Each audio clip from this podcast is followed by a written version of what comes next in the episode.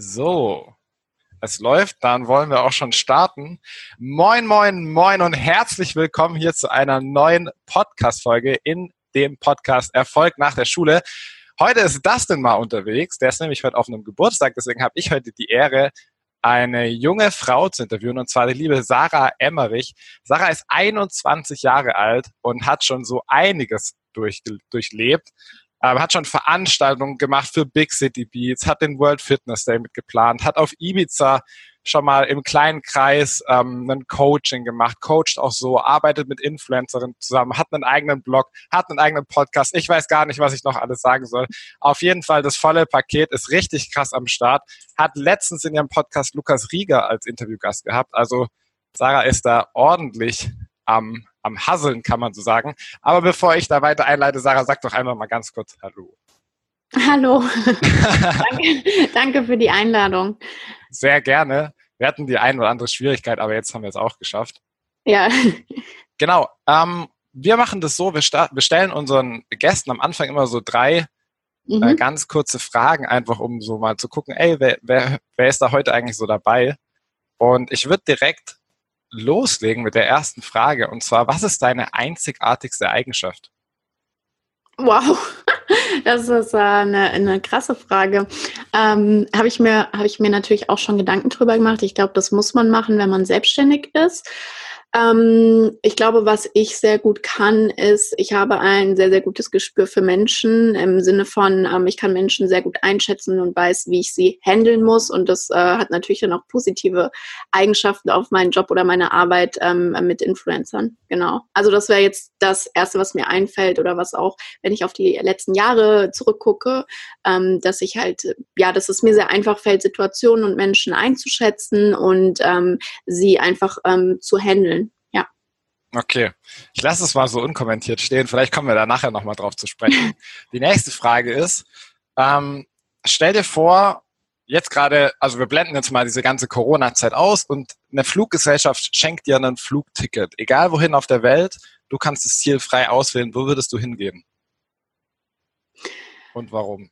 Also ich muss ehrlich sagen, es gibt viele Orte, die ich noch nicht gesehen habe. Ähm, ich hab, bin sehr viel in Europa gereist. Ich war auch schon in den USA, ich war in Thailand, aber ich war zum Beispiel ähm, nie wirklich in Afrika, ähm, noch nie in Australien. Also es gibt viele Orte, die ich noch sehen möchte. Ähm, jedoch ist tatsächlich mein Lieblingsland, wo ich mir aktuell auch äh, vorstellen könnte, hinzuziehen, also wirklich auszuwandern oder zu leben, ist Portugal. Dementsprechend könnte es auch sein, dass ich einfach ein äh, Ticket nach Portugal mir aussuchen würde. Und, Und ja, wo genau Lissabon. Und äh, weil ich finde Portugal halt ein super schönes Land. Es ist relativ klein und übersichtlich, trotzdem super vielseitig. Und äh, ja, wahrscheinlich würde ich mir dann einen Flug nach Portugal buchen. Mega interessante Antwort, das habe ich so noch nie gehört. Ähm, aber also warum? Quasi weil es klein und vielseitig ist oder gibt es da noch was, was dich reizt? Genau, also mich, ich bin, ähm, ich bin eigentlich ein Mensch. Ich mag das, wenn ich weiß, äh, was ich bekomme. Und ähm, ich liebe halt die Orte, zum Beispiel, wo ich auch was genau, was ich mir genauso vorstellen könnte zu leben, wäre Ibiza, aber es ist halt viel kleiner. Also Portugal hast du natürlich, es ist ein Land, das ist sehr vielseitig. Du hast ähm, eine wunderschöne Landschaft, du hast eine tolle Küste, du hast verschiedene tolle Städte. Ähm, ich mag die Menschen dort. Ähm, es ist einfach ein toller Lebensstandort dort, glaube ich. Ähm, trotzdem brauchst du gar nicht mal so viel. Also du musst jetzt nicht irgendwie, wenn du nach Monaco ziehen möchtest, äh, ja, dann musst du halt äh, richtig, richtig äh, viel Geld machen, damit du ähm, einen richtig geilen Lebensstandard hast. Und Portugal ist so, ich glaube, ähm, dort kann man ähm, sich sehr, egal wie viel man jetzt verdient oder was man macht, kann man sich sehr gut äh, wiederfinden oder einordnen. Ähm, ich finde es einfach, ja, auch die Menschen super nett. Ähm, ich weiß nicht, ich liebe einfach Portugal. Ja, passt ja schon, passt ja schon. Achso, oder wolltest du noch was sagen? Nee, ich wollte noch sagen, also wie gesagt, bei mir, was ich halt auch liebe, ist Ibiza. Und wenn ich mir jetzt einen Ort aussuchen müsste, wo ich nicht war, dann Bolivien. Weil ich habe so schöne Videos gesehen, ähm, und auch jetzt von, ähm, von Freunden, die dort waren, äh, was dort, ähm, also das Bolivien muss mega krass sein. Ja. Nice. Okay, letzte Frage ist, pass auf, wir schenken dir genau 1000 Euro. Was würdest du damit machen?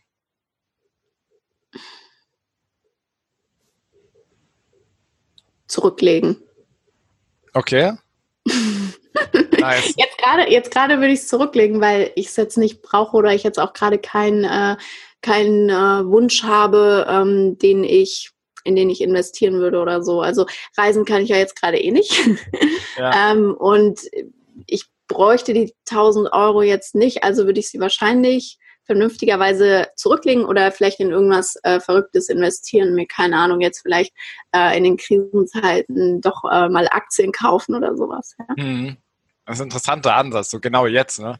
Ähm, ja. Okay, dann lass uns mal ein bisschen zurückrudern. Ähm, ich weiß nicht, wo deine Geschichte beginnt, aber hol uns da einfach mal mit ins Boot. Also wo ging das Ganze so los? Ich habe im Intro schon gesagt, ey, du machst so viel äh, ähm, für dein Alter oder halt einfach, du machst so viel, lass uns das Alter mal ausklammern. Ähm, wo hat es angefangen? Also wann war das erste Mal, wo du vielleicht ein eigenes Projekt gestartet hast und da mal so reingeschnuppert hast? Oder kam das von deinen Eltern? Also erzähl mal da so ein bisschen.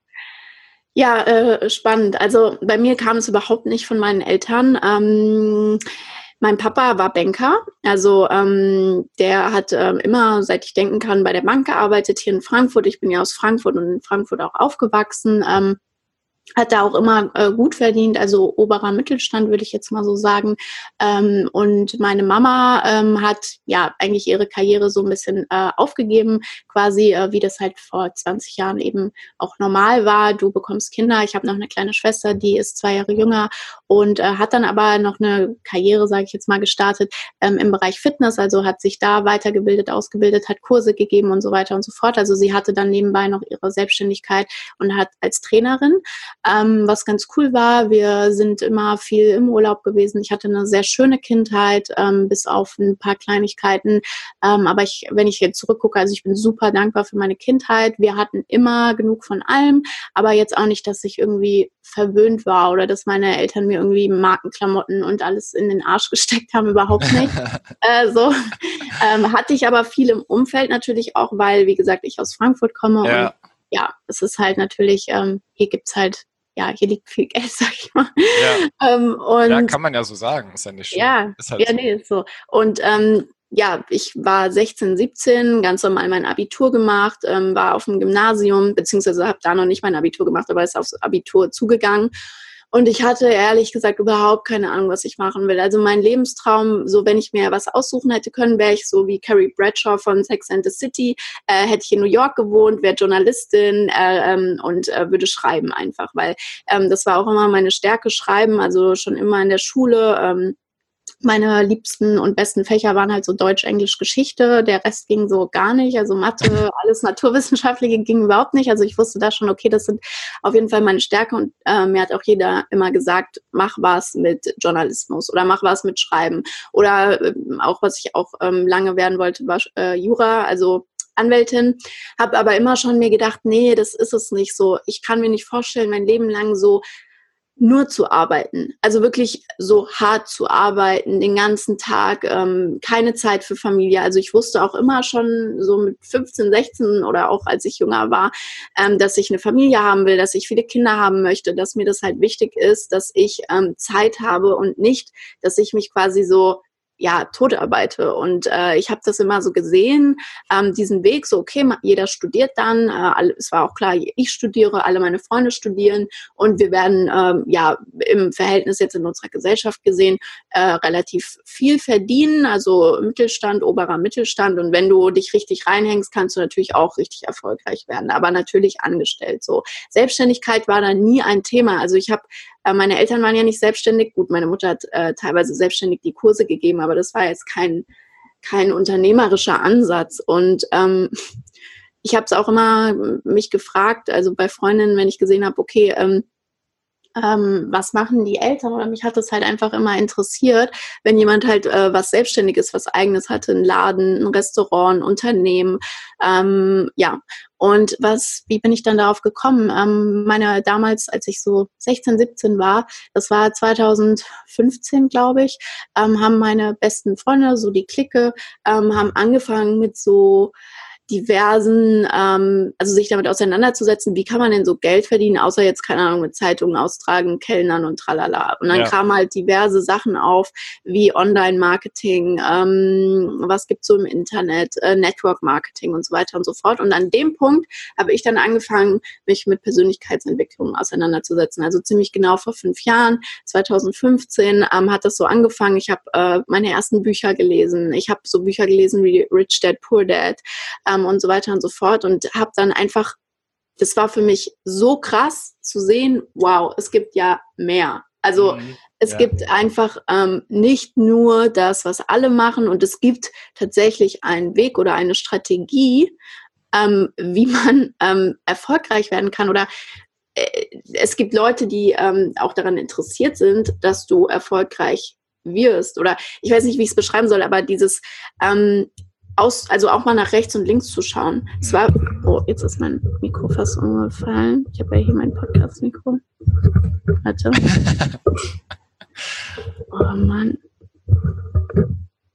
Ähm, hörst du mich noch gut? Ja, ich höre dich. Okay, das war für mich halt voll faszinierend, ähm, beziehungsweise eine ganz andere Welt und ich habe wirklich dann nur noch gelesen. Ich habe das Gesetz der Anziehung gelesen. Ich habe alle möglichen Bücher, die so meiner Meinung nach die Basics im Bereich ähm, Persönlichkeitsentwicklung äh, sind, mich überhaupt mal mit Geld auseinanderzusetzen. Okay, wenn ich jetzt wirklich ähm, zehn Jahre lang so und so viel Geld ähm, zurücklege oder investiere, was ich bis heute, muss ich zugeben, leider immer noch nicht äh, gut auf die Reihe bekomme, verhältnismäßig dafür, dass ich mich schon so lange damit beschäftige, ähm, dass man dann wirklich einfach Wohlstand aufbauen kann. Und das mhm. ist halt nicht, dass man nicht sein Leben lang so von Paycheck zu Paycheck leben muss, ähm, wenn man sich damit auseinandersetzt, wenn man sich damit beschäftigt, wenn man in sich selbst investiert, ähm, wenn man ähm, nicht nur unbedingt hart, sondern einfach smart arbeitet, äh, wenn man Lösungen als Unternehmer äh, bietet für andere, für andere Menschen. Und ja, das war sehr faszinierend für mich. Und dann habe ich 2016 mein Abi gemacht. Ähm, war dann auch schon voll so in diesem ganzen, in dieser ganzen Online-Marketing, Social-Media-Marketing, Network-Marketing-Welt unterwegs. War Erzähl sehr mal, wie das angefangen hat. Also was hast du konkret gemacht? Hast du dann bei einem Unternehmen schon gearbeitet oder hast du dich damit noch beschäftigt? Also nee, so gelernt die ganze Zeit oder? Ich habe so mal hier, mal da gemacht, also einfach geguckt, was gibt's, was kann man machen. Ich habe dann nach dem, ähm, also eigentlich war aber meine Priorität, ähm, Events besuchen ähm, und ähm, mich persönlich weiterentwickeln so und zu gucken, was äh, was kann man machen. Ähm, und dann nach dem Abi war halt natürlich Zeit. Also normalerweise die meisten gehen ja nach dem Abi ins Gap Year oder gehen ins Ausland. Das wollte ich natürlich auch machen. Ich habe dann damals meinen Ex-Freund kennengelernt schon vor dem Abi und ähm, habe dann entschieden, der auch selbstständig war ähm, und habe dann entschieden einfach, dass ich ja ich es war halt bei mir so 2016, ich bin 18 geworden, ich habe mein Abi gemacht, ich war quasi frei. Und ähm, da habe ich dann entschieden, okay, ich bleibe in Deutschland, aber ich konzentriere mich darauf, ich will selbstständig sein und ich will meine Selbstständigkeit aufbauen. Und 2017 kam dann dieses Ganze, beziehungsweise 2016 hat das angefangen. Wir haben halt unfassbar viel von unserem Leben geteilt. Ähm, wir haben äh, sehr viel gepostet. Wir haben Social Media. Wer heißt halt, wir? Äh, mein Ex-Freund und ich. Ah, okay. Ihr habt das zusammen quasi gestartet. Ja, nee, wir haben uns halt kennengelernt zu der Zeit, wie gesagt, vor meinem Abi, aber wir haben dann, wir waren natürlich dann eigentlich nach meinem Abi immer unterwegs und äh, haben halt also gemeinsam und haben das halt zusammen so aufgebaut in dem Sinne, dass wir, wie gesagt, Social Media sehr viel genutzt haben. Wir haben sehr viel gepostet. Wir haben ähm, Instagram erschlossen. Damals war Facebook aber auch noch voll das Thema und es kam halt immer die Frage, was macht ihr? Wie macht ihr das? Wie habt ihr euch eure Reichweite aufgebaut? Ähm, und so weiter und so fort. Und dann 2016, 2017 war dann auch die Phase, wo halt immer mehr Unternehmen und Selbstständige realisiert haben, dass man ja ähm, Social Media als Marketingplattform bespielen muss oder nutzen kann. Ähm, das war ja vorher vor fünf Jahren noch nicht wirklich ein Thema. Und ähm, da hat es dann angefangen, dass wir gemerkt haben, okay, äh, mit Social Media kannst du halt wirklich, also ich, ich war voll in dieser Influencer-Branche drin und habe immer versucht, das zu verstehen. Also schon 2016, 2017, ich habe mich immer gefragt, wie kann es sein, dass äh, irgendwie eine Pamela Reif eine Million Follower hat? So, Und ich habe mich halt voll damit auseinandergesetzt. Ähm, hab, gleichzeitig haben wir uns ja selbst auch eine Reichweite aufgebaut, beide. Ich habe dann 2017 habe ich angefangen mit Hunke Möller zu arbeiten. Die sind auf mich zugekommen und mit anderen Kooperationspartnern. Ich konnte mit, mit Postings auf Social Media Geld verdienen. Das ist mittlerweile jetzt für uns normal, aber 2016, 2017 hat das halt richtig krass in den Kinderschuhen gesteckt. Ja, und es ja. war halt voll die neue Welt. Wir haben damals sehr viel ausprobiert. Wir haben auch ein eigenes Modelabel gegründet. Äh, wir haben oh, keine Ahnung, wir haben Vertrieb gemacht. Ähm, äh, mein Ex-Freund hat damals angefangen, äh, Infoprodukte zu verkaufen, also Kurse zu erstellen und die über Facebook-Ads zu verkaufen. Und wir haben uns, wir haben einfach sehr viel ausprobiert, beide, mhm. und haben ähm, darüber dann, natürlich haben wir ein Netzwerk aufgebaut. Es sind immer mehr ähm, aus unserem Netzwerk Leute auf uns zugekommen, haben gesagt, hey, ihr könnt das doch mit dem Thema Social Media. Ähm, könnt ihr das nicht für mich machen? Oder könnt ihr mir da nicht helfen? Oder könnt ihr mir nicht sagen, wie erreiche ich mehr Leute? Ähm, wie gewinne ich Kunden über Social Media, was muss ich denn da überhaupt machen, welche Plattform, so, das war so, da, da wusste noch keiner irgendwie genau, außer die Vorreiter oder äh, die internationalen ähm, Companies, ähm, wie, wie bediene ich Social Media, ähm, wie arbeite ich mit Markenbotschaftern, mit Influencern. Das war einfach noch kein Thema und das hat sich halt über die letzten zwei, drei Jahre sehr krass entwickelt und in der Zeit habe ich dann, wie du auch schon erzählt hast, ähm, bin ich dann zum World Fitness Day gekommen, habe dort ich muss, ich muss mal ganz kurz einhaken, weil sonst ist es so. ähm, weil was mich mega interessieren würde, du hast jetzt schon voll viel erzählt, was ihr gemacht habt. Hat immer alles funktioniert oder gab es auch Sachen, wo ihr einfach äh, komplett auf die Schnauze geflogen seid? Also auf die Schnauze sind wir zum Glück noch nie geflogen, äh, so richtig. Ähm, was aber daran liegt, auch glaube ich, dass wir natürlich heute in der Luxusposition sind, dass wir jetzt kein Restaurant aufbauen müssen oder so, um selbstständig zu sein, sondern du kannst halt sehr viel ähm, äh, im Internet machen, du kannst sehr viel online machen, du kannst sehr viel machen, wo du nicht viel Geld reingeben musst. Natürlich haben wir auch schon jede Menge Kohle verbrannt für Sachen wie zum Beispiel ein eigenes Modelabel.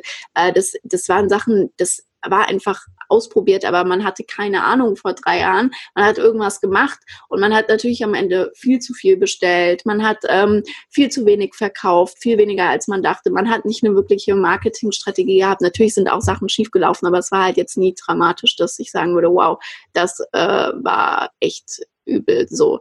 Ja. Und ich bin dann halt ähm, 2018 hat es eigentlich angefangen, Ende 2017, Anfang 2018 bin ich halt eher so in die Agenturwelt gekommen, in die Corporate-Welt, dass ich halt angefangen habe, beim World Fitness Day Social Media zu machen. Ähm, war da wie kamst du dazu? Also wie hat es, wie kam es zustande? Netzwerk. Also einfach nur, wir waren, äh, es war Silvester, ähm, zwei, also ich glaube einen Tag vor Silvester 2017, 2018 und ähm, wir waren wir haben uns mit dem Robin getroffen, der Gründer von ähm, der Entrepreneur University. Den Robin habe ich kennengelernt, der hat mir irgendwann mal äh, vor drei Jahren, kennst du die Entrepreneur University? Ja, ich kenne die, ja. Der Robin hat mir irgendwann mal vor drei Jahren, das war auch bestimmt 2017, ähm, hat er mir eine Nachricht geschrieben bei Facebook, hey Sarah, ähm, ich mache die Entrepreneur University, äh, das war glaube ich die erste. Ähm, ähm, kannst du dafür Werbung machen oder so? Mhm. Und ähm, das war so eine ganz dubiose Nachricht damals. Ich dachte so, hä, was möchte der von mir? Und ist das ein Fake-Profil? Ja. Und dann haben wir uns mit dem Robin damals getroffen und mit seiner Freundin, mit der Mareike und haben die kennengelernt und er hat uns diese ganze Vision von der Entrepreneur University erzählt. Und wenn man sich anguckt, wo die heute ist, äh, mit dem vierten oder fünften Event und 5000 Besuchern, ist das echt crazy. Und ähm, ich bin auch sehr dankbar dafür, dass ich den Robin schon kennenlernen durfte, äh, bevor die erste Entrepreneur University überhaupt stattgefunden hat. Das ist äh, echt crazy.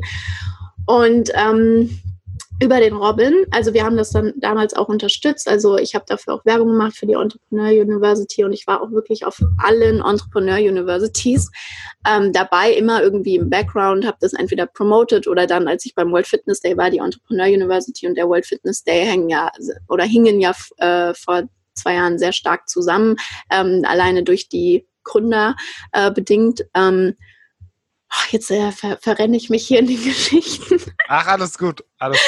Ähm, ja, und äh, dann waren wir irgendwie 2017, 2018, kurz vor Silvester, ich glaube wirklich, das war so ein Tag vor Silvester, ähm, waren wir mit ähm, Robin, haben uns getroffen, hat gesagt, ja, ich würde euch gerne mal den Luke vorstellen, den Lukas Riemer, der Mitgründer ähm, und Geschäftsführer vom World Fitness Day damals. Und dann waren wir irgendwie drei Stunden lang äh, Kaffee trinken und spazieren. Und dann hat der Luke halt gesagt, ja, wir brauchen Leute für Social Media, kennt ihr da nicht Leute? Und dann hat mein Ex-Freund gesagt, ja, Sarah, mach du das doch so. Und äh, dann ja, hat das so seinen Lauf genommen. Äh, wir haben gesprochen ähm, zweimal und dann habe ich im Januar 2018 angefangen ähm, und hatte dort dann auch die Head-Position direkt von denen bekommen, dass ich quasi das Social-Media-Team leite. Wir hatten dann auch Praktikanten reingeholt und so weiter und so Wie fort. Wie alt warst du da? Wie alt warst du da?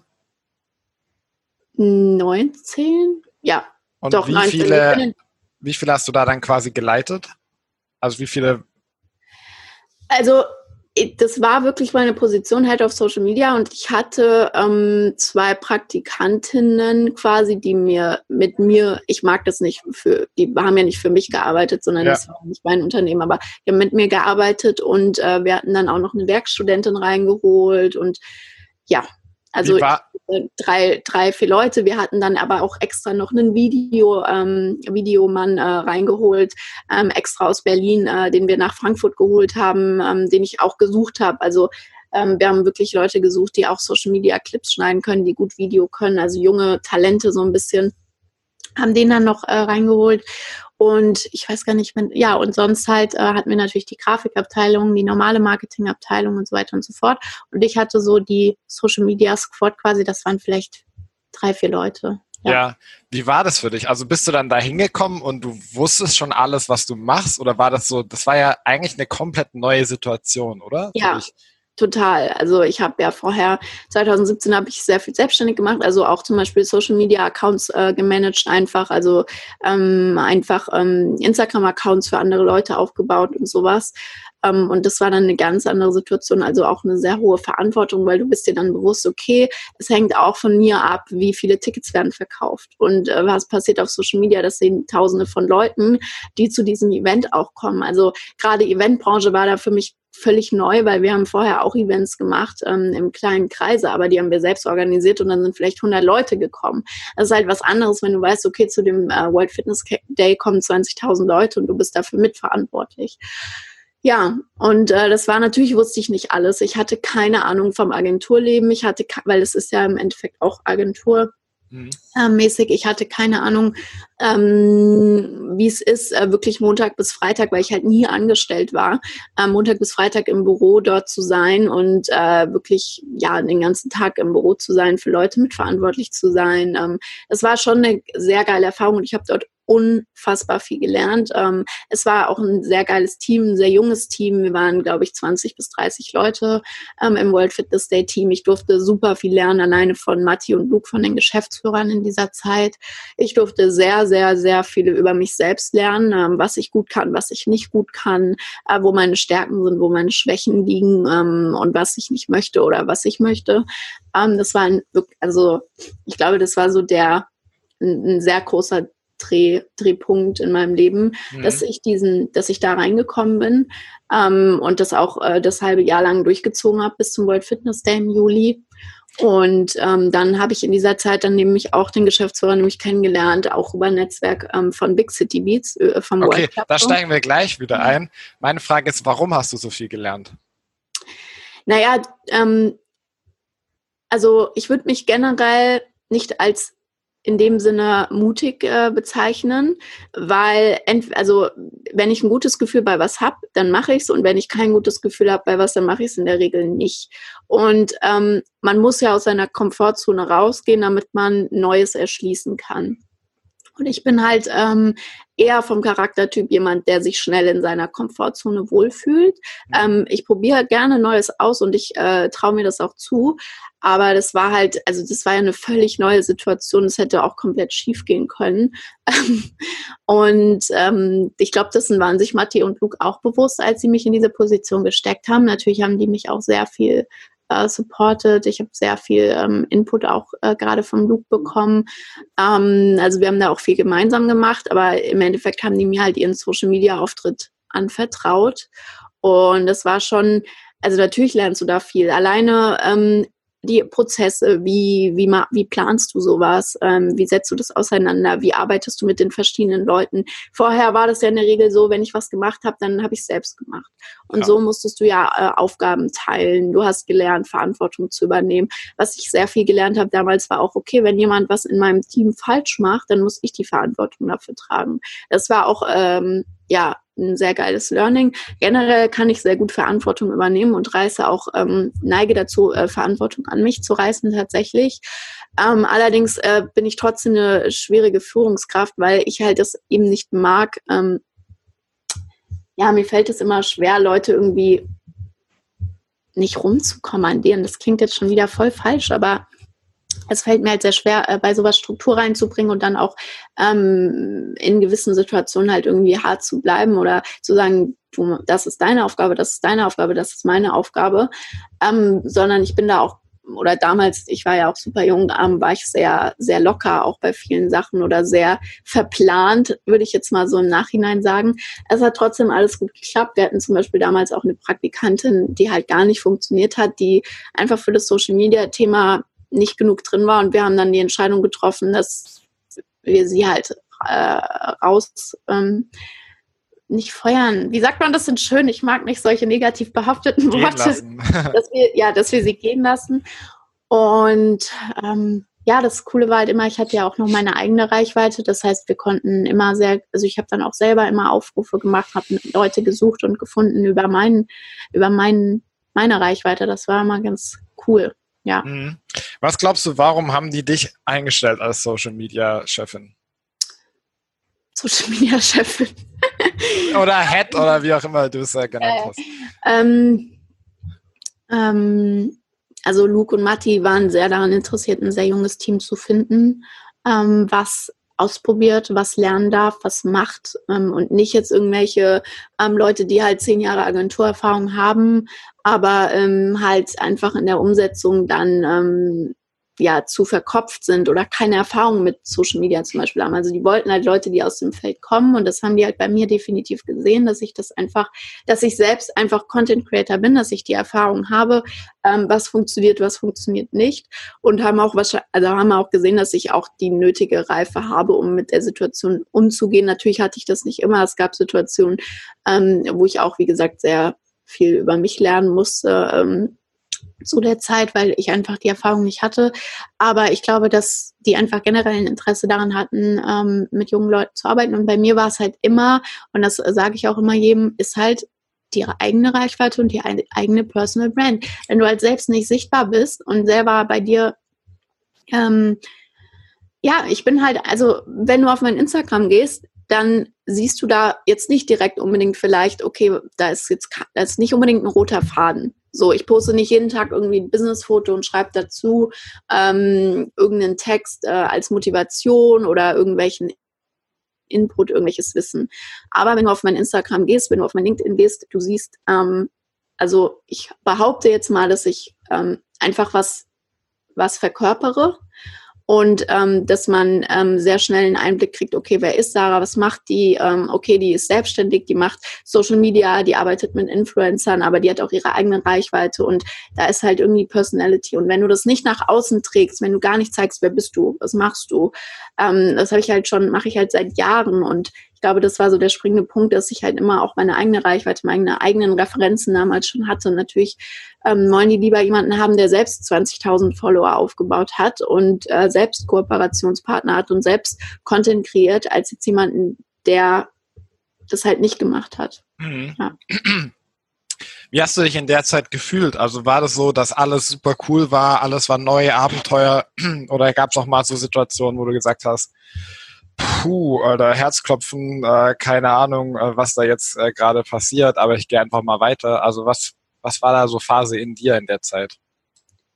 Also es war eine unfassbar spannende Zeit. Es gab Momente, wo ich halt, wo es mich wirklich sehr ausgelaugt hat. Dieses, das, also ich war wirklich morgens von neun bis abends um neun im Büro teilweise. Das, hm, klar, die Erfahrung muss man halt machen, wenn man in dem Bereich ähm, arbeitet. Ähm, ich bin da immer noch sehr ich sag mal, privilegiert. Also ich meine, äh, viele machen Praktikum oder also ich habe ja nie ein Praktikum oder irgendwas gemacht, sondern ich war ja in einer sehr guten Position.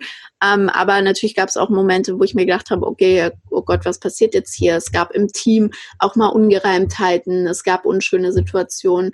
Es gab aber auch Situationen, vor denen ich Angst hatte, aber die halt total geil waren. Zum Beispiel, als wir dann irgendwie vor, dem, vor zwei Jahren nach Berlin geflogen sind um ähm, die Investoren damals äh, zu treffen, äh, die Social Chain. Und dann waren wir halt ähm, mit dem Dr. Georg, äh, Georg Kofler, ähm, wenn man den mal googelt, dann ähm, das also ist ein extrem äh, erfolgreicher ähm, Mensch und sehr spannender Mensch. Der hat damals ähm, mit aufgebaut, ähm, bevor es über Pro7 gab, hat er die TV-Sender mit aufgebaut und äh, Sky und so weiter und so fort. Also ganz, ganz ähm, ja, und mittlerweile halt ein richtig krasser Investor, ähm, waren mit dem im China Club essen. Und ich war damals 19 und ähm, ich habe da trotzdem irgendwie meinen Platz gefunden und ähm, war das, also ich bin da auch bis heute unfassbar dankbar, dass der Luke und der Matti auch das Vertrauen in mich hatten, ähm, mich in solche Situationen mit reinzunehmen und ähm, an mich auch zu glauben,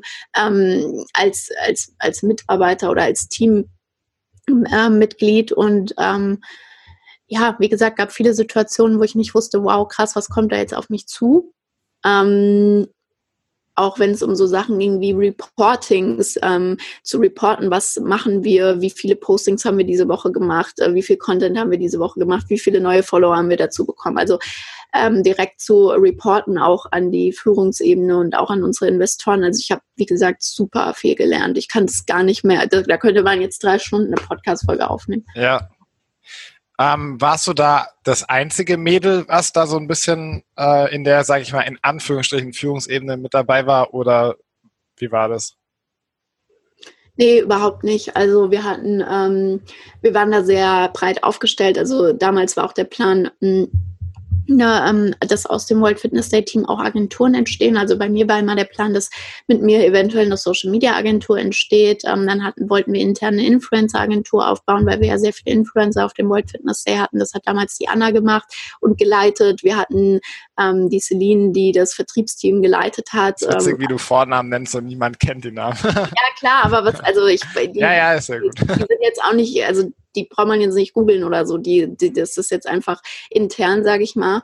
Ähm, ja, also da waren ähm, viele Mädels im Team und auch viele Mädels, die Drive hatten und äh, Bock hatten und auch äh, Verantwortung getragen haben.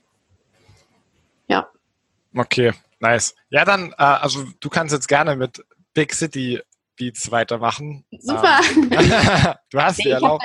ja, ich habe 2018 ähm, dann nämlich auch über Netzwerk oder ich glaube, ich habe irgendwie eine Nachricht bekommen, damals von Timo. Der Timo macht das Big City Beats Radio oder macht ähm, äh, Radio-Streaming und hat da seine eigene Company Raute Music und die arbeiten halt schon seit Jahren mit Big City Beats zusammen und machen das Big City Beats Radio. Big City Beats ist ja, ähm, na, ja eigentlich eine Agentur, die es seit über 15 Jahren gibt und äh, die machen halt eben seit acht Jahren den World Club Dome. Das ist eines der größten Festivals in äh, Deutschland und äh, findet Kenn jedes noch diese alten CDs. Kennst du noch diese CDs? Ja. Ja, ja.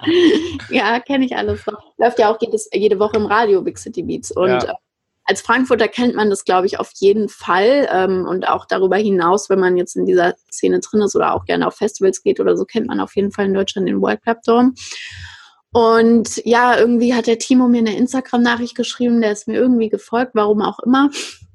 Und er hat halt gesagt, ja, Sarah, ich verfolge das sowas, machst das mal treffen, könnte vielleicht interessant sein für Big City Beats. Ja.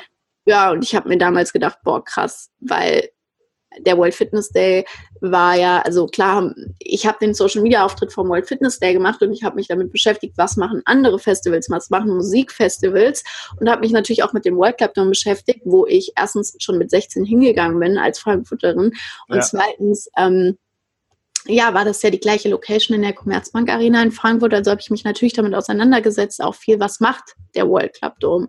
Ähm, und ja, es war auf jeden Fall eine krasse Erfahrung, dass die dann auf mich, also dass der Team auf mich zugekommen ist. Da habe ich mich mit dem getroffen, äh, wir haben darüber gesprochen und dann habe ich mich mit dem Geschäftsführer, mit dem Bernd getroffen und wir haben darüber gesprochen, dass er halt ähm, ja einfach Leute sucht oder jemanden sucht, der den Social Media Auftritt und das Thema Influencer halt vorantreibt, intern bei Big City Beats. Und ja. Ich, ich muss wieder ganz kurz dazwischen grätschen, weil du sagst es immer so im Nebensatz, aber ich glaube, das ist was, was dich auch auszeichnet, dass du dann bei solchen Sachen einfach sagst, ja, ich habe noch keine Ahnung, was da rauskommt, aber ich gebe dem Ganzen einfach mal eine Chance und fahr hin und guck mir das mal an.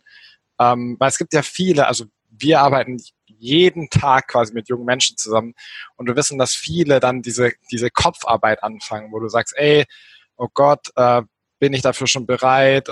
Keine Ahnung, was da passiert, bin ich gut genug dafür, solche Sachen. Ähm, und ich, also zumindest ist es so meine Einschätzung bis jetzt, nach, der, nach den 40 Minuten, die wir zusammen verbracht haben, dass du bei sowas dann einfach immer sagst, ey, ich habe keine Ahnung, was dabei rauskommen könnte, aber ich gebe dem Ganzen eine Chance, fahr einfach mal hin und guck, was sich so daraus entwickelt, was sich so ähm, ja, daraus ergibt. Ja, also ich habe auch natürlich diese Gedanken. Also das würde ich jetzt gar nicht so sagen. Ähm, das hat, glaube ich, jeder. Und gerade zu der Zeit damals dachte ich mir so, wow, krass. der World Club Dome ähm, ist halt, wie gesagt, das war für mich halt eine ganz andere Liga. Also und ähm, natürlich habe ich mir ich glaube, das ist halt wieder das, was ich vorhin gesagt habe. Ähm, eine meiner größten Stärken ist, dass ich halt auch sehr gut ähm, bei sowas umgehen kann. Also ich kann halt wirklich sehr professionell ähm, mit, mit, mit Menschen, mit Geschäftsführern auch auf einer Ebene interagieren. Das habe ich halt irgendwie gelernt. Ähm, aber generell, natürlich hatte ich die Gedanken, habe mir gedacht, oh, oh Gott, ähm, was soll ich hier machen? Und das ist ja eine riesige Herausforderung und äh, äh, kann ich das überhaupt und tralala. Aber ich habe mich dann eben ein paar Mal mit dem Geschäftsführer, mit dem Bernd äh, getroffen und ähm, habe dann auch erstmal aus, äh, versucht herauszufinden, okay, was will der denn oder was ist denn seine Erwartungshaltung, was braucht er denn und kann ich das überhaupt abdecken? Damals, ähm, als sie auf mich zugekommen sind, war ich noch beim World Fitness Day und habe dann auch erstmal gesagt, dass ich das erstmal hat einen Frosch im Hals, ähm, dass ich das erstmal zu Ende machen möchte und man dann nachgucken kann. Und ich glaube, dann im August 2018 sind wir dann zusammengekommen. Und ja, das war dann so ein bisschen so ein Testballon, dass ähm, es erstmal darum ging, dass wir Influencer auf die Winter Edition kriegen. Und zwar die. Ähm, auf was? Ich hab's gerade. Auf die Winter Edition vom World Cup. Ach so, ja, okay, ja, ja. Die war im November 2018 in Düsseldorf und das war das erste Mal, dass die so dreitägig war. Und da war halt das Ziel, dass man wirklich mal, ähm, ja, eine große Anzahl an Influencern einlädt, äh, akquiriert, äh, betreut, auf dem Event bespaßt. Ähm, wir hatten eine eigene, Lo ein, wir hatten eine eigene Loge damals gemacht, ähm, das erste Mal für die Influencer. Vorher war das halt so, irgendjemand aus dem Mix City Beats Team ähm, hat quasi einfach auch noch das Thema Influencer mit übernommen und das war dann so der Start, dass man gesagt hat, okay, man geht das Thema jetzt professionell an. Ähm, war ja auch definitiv die richtige Zeit damals 2018. Ja, und dann habe ich halt angefangen, ähm, mich ins Thema Influencer, beziehungsweise ich kannte ja auch schon viele Influencer durch den World Fitness Day und weil ich ja selber quasi auch ein kleiner Influencer war, ähm, und habe dann einfach angefangen, Influencer zu akquirieren für den World Club Dome oder einzuladen für die Winter Edition. Und das war natürlich auch wieder eine komplett neue Herausforderung. Also sich damit auseinanderzusetzen, wie lade ich die jetzt am besten ein, was vereinbare ich mit denen, äh, die müssen Postings vorher machen, die müssen Gewinnspiele vorher machen. Und das war ja wieder eine ganz andere Welt. Und ähm, ja, war auch sehr spannend. Und dann ab dem Dezember 2018 habe ich dann auch den Social Media Auftritt vom World Club Dome übernommen. Das heißt, ich war mitverantwortlich für den Social Media Auftritt und verantwortlich für das Thema Influencer. Ja, bis heute. Nice, okay. Und wie hast du das gemacht? Also hast du dir dann einfach angeschrieben, hast gesagt, hier, ich bin Sarah vom äh, World Club Dome, äh, hast du Bock hier bei uns zu chillen? Oder also wie bist du da vorgegangen? Mm, ja, also klar, wir haben die Influencer akquiriert über Instagram und über E-Mail, ähm, natürlich Einladungstexte verfasst, ähm, PDFs erstellt ähm, zur Übersicht, was ist der World Club Dome. Der World Club Dome ist natürlich auch schon ein bisschen bekannt und ist ja eine riesige Marke. In der Influencer-Welt war es jetzt zu dem Zeitpunkt jetzt nicht, dass es jeder kannte, mhm. auf keinen Fall, aber generell war das Thema äh, Festivals in den letzten Jahren ja immer, ist immer beliebter und beliebter geworden. Und ich habe mir halt angeguckt, war so Coachella oder so, das ist halt der Place to be. Da will halt jeder sein und sowas musst du halt irgendwie auch schaffen, in Deutschland zu kreieren. Es gibt hier ein paar große Festivals, aber die meisten laden auch Influencer ein oder arbeiten mit denen. Aber wir sind das halt sehr, ja, aggressiv angegangen, also einfach sehr gezielt angegangen Und es hat auch, ähm, also funktioniert ja bis heute sehr gut. Wir haben uns auch Gedanken gemacht, okay, wie macht man eigene Influencer-Bereiche, Logen. Äh, wir haben letztes Jahr im Sommer auf den World Club Dome äh, einen eigenen Influencer-Bereich hingebaut, ähm, wie ein eigener VIP-Bereich äh, mit eigenen Ständen, äh, mit äh, kostenfreien Getränken und so weiter, ähm, wo 300 Influencer rumgehüpft sind. Das ist halt, das macht halt zumindest in Deutschland und ich glaube auch weltweit keiner in diesem Ausmaß. Natürlich sind jetzt nicht alle 300 Influencer haben eine Million Follower, aber das sind alles ähm, Mikro, Makro, lokale ähm, und auch sehr große Influencer teilweise, ähm, mit denen wir da arbeiten oder wo wir uns halt immer Gedanken gemacht haben, okay, wie können wir die erreichen und wie können wir die ähm, bespaßen und was können wir denen für einen Mehrwert liefern, damit die halt Content für uns kreieren und kommen. Ja. Und ähm, das klingt jetzt so, als hätte das sehr reibungsfrei funktioniert, also dass es da nicht große Probleme gab, die 300 ranzuholen? Mm, was heißt Probleme? Also es ist einfach eine Riesenarbeit, aber Probleme, es gibt sehr viele, also ich weiß gar nicht mehr die Zahl, aber es gibt tausende von Accounts allein in Deutschland, die über 20.000 Follower haben. Und ähm, klar ist es äh, mit Arbeit verbunden, es ist ein riesiger Aufwand, es ist ein riesiger Aufwand, die zu verwalten, es ist ein riesiger Aufwand, die auf dem Event zu betreuen, aber an sich ähm, schief gegangen in dem Sinne, ähm, wir haben sehr viel lernen dürfen bei der Sommer Edition über die Umsetzung des Ganzen, was geht, was gar nicht geht. Aber es ist jetzt nichts im, im Sinne schief gegangen mhm. im Vorhinein. Also es ist halt, wie gesagt, Arbeit. Ich habe das ja dann auch nicht alleine gemacht. Ich, wir hatten dann noch eine Mitarbeiterin ähm, und so weiter und so fort reingeholt. Ähm, die Nathalie, lustigerweise, die auch beim World Fitness Day ich reingeholt hatte. Ja. Okay. Genau. Ähm, du, du, hast ja jetzt schon ein paar Mal gesagt, das ist Arbeit. Äh, Im Deutschen oder bei mir war das früher so, mit Arbeit hat man immer so ein bisschen so eine negative Konnotation. Also Arbeit ist nichts, was Spaß macht, Arbeit ist anstrengend und ja. Arbeit ist ein, ähm, Gegenpol zu Freizeit. Jetzt meine Frage an sich, hat dich diese Zeit nach dem Abi bis zu dem World Club Dome wie Arbeit angefühlt? Bis zu dem World Club Dome. Oder bis jetzt? Also. Kannst auch beides beantworten. Ähm, wir verknüpfen, also das Thema habe ich jetzt gerade auch äh, mit einem Freund immer wieder. Wir verknüpfen, also wir verknüpfen viel Geld zu verdienen immer damit, dass wir sehr viel und hart arbeiten müssen.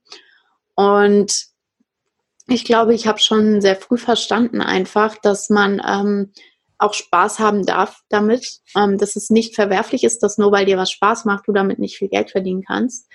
Und ähm, ich meine, man muss mal überlegen, das, was ich mache, diesen Job gab es nicht, als ich Abi gemacht habe. Also vielleicht in den USA oder vielleicht auch äh, gab es schon irgendwie, weiß nicht, die, die ganz großen Vorreiter der Influencer-Agenturen oder der Social-Media-Agenturen, die schon vor fünf Jahren aktiv waren, aber trotzdem diesen Job, dieses Karrierebild gab es ja nicht, was ich jetzt mache.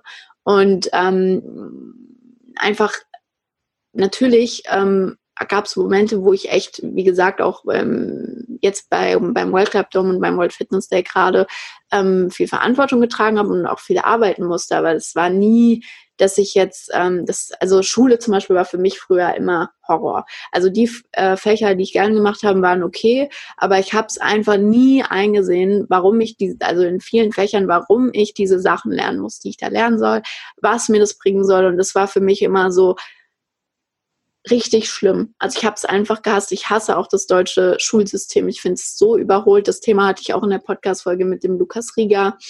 Es ist einfach so, es wird einfach nichts gefördert, was du gut kannst. Ähm, stattdessen wird sich auf deine Schwächen konzentriert und wenn ich jetzt auf die vier Jahre zurückgucke, was ich auch gar nicht glauben kann, dass es schon vier Jahre sind, dann ähm, kommt es mir manchmal denke ich mir so, wow, krass, wie viel du gemacht hast. Äh, was, oder wenn ich auch wenn ich andere Leute natürlich in meinem Alter kennenlerne oder mein Umfeld ist ja deutlich älter als ich.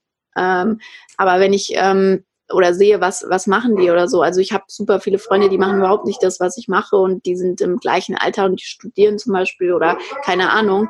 Natürlich sehe ich dann, okay, krass, ich habe viel gemacht in den vier Jahren, aber gleichzeitig denke ich mir manchmal so, wow, du hast Geld verdient eigentlich mit Sachen, die dir Spaß machen und so viel hast und so hart hast du im Endeffekt auch gar nicht gearbeitet. Also ich bin da immer ich werte das auch immer ziemlich ab, muss ich sagen. Also es ist ein Thema, wo ich ähm, gerade auch mit meinem, ich hoffe, man hört ein bisschen. Hast du ein Kind oder was? Hund. Also. Ähm, ein Hund. Das ist kein Kind. ähm, ich werde, also wo ich mit meinem Coach auch aktuell dran arbeite, ist halt dieses Thema eigenen Wert zu kennen und auch zu ähm, anzuerkennen und auch ähm, zu sehen, boah, krass, was ich, was ich so mache oder was ich gemacht habe. Ähm, ja. Und also. Hat der Bauchschmerzen oder wie? Nein, der will raus. Hast du den nicht gepflegt? Die gehen, die gehen jetzt wahrscheinlich raus, dann freut er sich immer sehr. Ach so. Wir können auch kurz warten. Nee, ach, alles gut. Ähm, ja, erzähl einfach weiter. Also mega spannend gerade. Ich hätte, was ist denn das für ein Hund? Das habe ich ja noch nie gehört. Das ist ein Husky. Ach so, stimmt, das habe ich irgendwo gelesen sogar. Ja, ich habe, also wir haben einen Husky. Ähm, es ist lustig.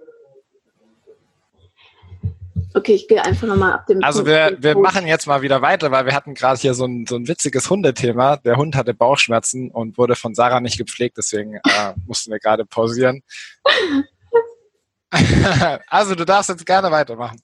Genau, also ich habe das Thema auch gerade mit meinem Coach, ähm, dass man halt einfach auch mal anerkennen muss, was habe ich bisher gemacht, was habe ich bisher geschafft und sich da, also ich gucke halt immer, ich schmäler das immer oder ich neige dazu, das halt immer sehr abzuschmälern oder mir auch die Frage zu stellen, okay, kannst du das, was du da machst, überhaupt richtig so? Also ich glaube, so Selbstzweifel ist, ähm, glaube ich, an jedem Punkt immer, ähm, also hat jeder, ähm, ich darf das, also ich darf da aktuell gerade sehr aktiv dran arbeiten, dass ich halt noch mehr meinen Wert erkenne. Und wenn ich sehe, diesen Monat sind 5000 Euro über, äh, keine Ahnung, äh, zwei Kunden äh, alleine auf mein Konto geflossen, dann zu sehen, nicht zu denken, boah, krass, okay, davon die Hälfte und Steuern und äh, davon muss ich noch das und das davon muss ich noch das und das bezahlen und ja. äh, keine Ahnung, sondern äh, zu realisieren, okay, krass, ich äh, bin irgendwie 21 und ich mache das, was mir Spaß macht und mir zahlen Leute dafür Tausende von Euros. Das, also mir fällt das extrem schwer. So und ähm, ja, das ist so ein Thema, wo ich dieses Jahr dran arbeiten darf. Und zum Thema harte Arbeit, ich glaube, du musst nicht hart arbeiten. Ich glaube, du kannst auch, wenn du richtig krass in einem Thema bist ähm, und dich damit wohlfühlst, kannst du auch sehr viel Geld für sehr wenig Zeitaufwand nehmen und anderen trotzdem einen riesigen Mehrwert liefern. Und das ist halt eben der springende Punkt. Die meisten verstehen nicht, dass ich 2000 Euro äh, für eine Stunde äh, Arbeit nehmen kann, wenn äh, das den Mehrwert äh, dem Gegenüber liefert zum Beispiel ähm, oder dem Unternehmen liefert, ähm, den das Unternehmen gerade braucht, wenn dieser Schmerz eben da ist, äh, wenn es genau das ist, was ich liefere, was das Unternehmen braucht und dass ich nicht einen Monat lang äh, 40, 50 Stunden die Woche arbeiten muss, um 2000 Euro zu bekommen. Und ähm, umso mehr du das realisierst, umso mehr du deine Fähigkeiten und deinen Wert ähm, spitzt und äh, dich positionierst, deswegen auch wieder Personal Brand ist dann natürlich oder generell Branding, ähm, Vermarktung ist da ganz wichtig. Ich gehe nie auf Akquise, alles, also ich habe noch nie jemanden angerufen oder irgendwie äh, Leute angeschrieben bei LinkedIn oder so, sondern alles, die Agenturen, mit denen ich arbeite, die Kunden, die ich habe, kommen über mein Netzwerk oder kommen selbst auf mich zu. Und ähm, das ist halt einfach ein Prozess, aber man muss, man darf das nicht zu sehr verkopfen. Ich sei, neige selbst dazu, ähm, sehr viel zu überdenken und dazu zerdenken. Also ich denke mir nicht, ähm, oh, die wollen ähm, einen Social Media Auftritt, cool, ist ein Restaurant, äh, mache ich einfach so und so, sondern ich zerdenke das zehnmal und stelle das zehnmal in Frage. Und das, was ich eigentlich denen liefern würde, was für mich nur eine 5 von 10 ist, ist für die schon eine 10 von 10. Aber ich will da eine 20 von 10 draus machen. Ähm, genau das Thema habe ich am Freitag im Coaching-Call mit meinem Coach besprochen. Und ähm, ja, also die letzten vier Jahre haben sich natürlich irgendwo wie Arbeit angefühlt. Also wenn ich mit meinen Freundinnen spreche, die ähm, studieren oder so, die haben einen ganz anderen, natürlich einen ganz anderen Lifestyle, weil ich habe eine Verantwortung, ich habe Kunden, ähm, ich verdiene mein eigenes Geld, ich bin nicht abhängig von meinen Eltern oder sonst was. Ähm, natürlich ist es ein ganz anderes Leben, aber trotzdem kommt es mir manchmal nicht vor, wie jetzt Arbeit in dem Sinne. Es ist unterschiedlich. Naja, ich finde es, also ich muss da ganz kurz widersprechen, weil du gesagt hast, ja, ich, man kann mit, also mit wenig Arbeit Geld verdienen auf jeden Fall, aber man muss nicht hart arbeiten, um Geld zu verdienen. Auf jeden Fall musst du hart arbeiten, um Geld zu verdienen. Aber was heißt hart arbeiten? Hart arbeiten heißt nicht, dass es keinen Spaß macht, dass du, äh, dass es dir irgendwie schwer fällt, sondern hart arbeiten oder arbeiten kann ja schon sein, wenn du keine Ahnung ähm, Musiker bist, dass du Musik machst, ist ja auch eine Form von Arbeit, aber nur weil es dir Spaß macht oder man, man sieht es dann nicht so. Also weißt du, ich meine, so wenn du Videos aufnimmst, wenn du unterwegs bist, bist du, das ist ja auch deine in Anführungsstrichen Arbeit, aber es fühlt sich halt für dich nicht Arbeit an, weil du es aus Liebe machst und weil du es aus Intuition machst, weil es sich für dich richtig anfühlt. Mm, ja, ich sehe es nicht so, dass man hart arbeiten muss. Ich finde, man muss, kann auch smart arbeiten. Ähm, ich glaube aber, jeder, der an dem Punkt ist, wo er irgendwie 2000 Euro die Stunde nehmen kann, hatte auch Phasen in seinem Leben, wo es nicht so war und wo er sehr viel lernen durfte. Von daher kann es halt auch sein, dass einfach eine Zeit, wo in der man nur noch smart arbeiten darf, äh, harte Arbeit voraussetzt. Äh, kann man kann man drüber ähm, kann man drüber diskutieren, glaube ich. Aber ich sehe es zum Beispiel ähm, eher schwierig. Also wenn du jetzt so eine Passion hast, wie zum Beispiel Musik, und du machst den ganzen Tag Musik, ja, davon wirst du aber nicht erfolgreich. Du musst dich noch mit zehn anderen Sachen auseinandersetzen. Lukas Rieger, richtig gutes Beispiel. Na klar hat er mit äh, 12, 13, 14 gesagt, ja, Musik ist mein, äh, mein Leben oder ich will eine Musikkarriere haben und ich will, oder hat Justin Bieber gesehen und hat gedacht, das kann ich auch. Aber das heißt ja nicht, dass er den ganzen Tag in seinem Zimmer saß und äh, gesungen hat, sondern er hat sich mit den Sachen auseinandergesetzt. Er hat sich damit auseinandergesetzt, wo, wie, was äh, poste ich das, was mache ich, äh, wie werde ich besser. Das ist ja, das ist harte Arbeit und das ist auch nicht mit Spaß verbunden, das stimmt. Und äh, deswegen glaube ich, dass ja, wenn du jetzt nur das machst, was dir Spaß macht, ist schwierig. Dann musst du dir entweder andere Leute reinholen, die das andere können. Ähm, oder du hast Glück, was weiß ich. Ja, na, ist immer so eine Kombination. Ist ja schwer, alles immer schwarz-weiß zu sehen oder zu verpauschalisieren. Mhm. Ähm, mit Sicherheit wird niemand erfolgreich, ohne dass er mal einen Schweißtropfen äh, von der Stirnperlen hatte oder ohne, ja. dass er mal was machen musste, was ihm vielleicht auch keinen Spaß gemacht hat. Ähm, zudem mit dem Experten, was du vorhin gesagt hast, will ich vielleicht ganz kurz noch was sagen, weil das dem einen oder anderen vielleicht helfen kann. Es gibt da dieses schöne Bild der Expertenkurve, die äh, quasi stark ansteigt und nach oben hin abflacht. Und jemand, der ganz unten steht, für den ist jemand, der vielleicht zehn Prozent höher ist oder, oder zwei Schritte weiter oben ist, der, der sieht für den so viel krasser als Experte aus, wie wenn jemand schon auf Stufe 9 ist und da jemand hat, der auf Stufe 10 steht. Und dein, oder wenn du halt in einem Thema sehr gut bist oder dich angefangen hast und da so deine Leidenschaft liegt und du schon auf Stufe 4 oder 5 bist, dann siehst du für jemanden, der auf Stufe 0 oder 1 ist, so krasser als, dann bist du so ein krasser Experte für den in der Wahrnehmung, weil die Kurve halt so krass progressiv ansteigt. Ja. Deswegen kannst du da dann auch schon viel Geld nehmen für die Leistung, die du jetzt in dem State anbieten kannst, obwohl du vielleicht noch gar nicht denkst, dass du der krasseste Experte in dem Bereich bist. Musst du auch gar nicht sein. Es reicht schon, wenn du drei, vier oder fünf oder zwei Schritte weiter bist als der, äh, als dein Kunde. vielleicht ja. hilft das Bild dem einen oder anderen. Definitiv, also das sage ich auch ähm, sehr oft äh, zu Leuten, wenn die mich fragen, okay, ähm, wie hast du angefangen? Oder wenn die zum Beispiel, also ich werde auch super viel gefragt von Freunden, Bekannten oder auch aus Social Media, die halt von Leuten, die halt Social Media Manager sind oder die was ähnliches machen. Ähm, und da sage ich auch immer, hey, du kannst schon, wenn du, ja, wenn du einfach nur einen Schritt weiter bist, kannst du schon äh, viel dafür verlangen oder viel dafür nehmen oder einen großen Mehrwert liefern ähm, die Leute auch nur auf das Level, wo du bist, zu bringen oder einfach eins weiter. Das hast du sehr schön gesagt, ja. Ähm, meine Frage, was mich jetzt interessiert, ist, wie bist du, also bei dir ist ja, man hört es immer wieder, also du hast jetzt, keine Ahnung, bestimmt schon zehnmal gesagt, Netzwerk. Ja. Ähm, ich glaube, Netzwerk ist wahrscheinlich auch dein größtes Asset, würde ich mal sagen, oder zumindest einer der größten Einflussfaktoren, der dich dahin gebracht hat, wo du gerade stehst.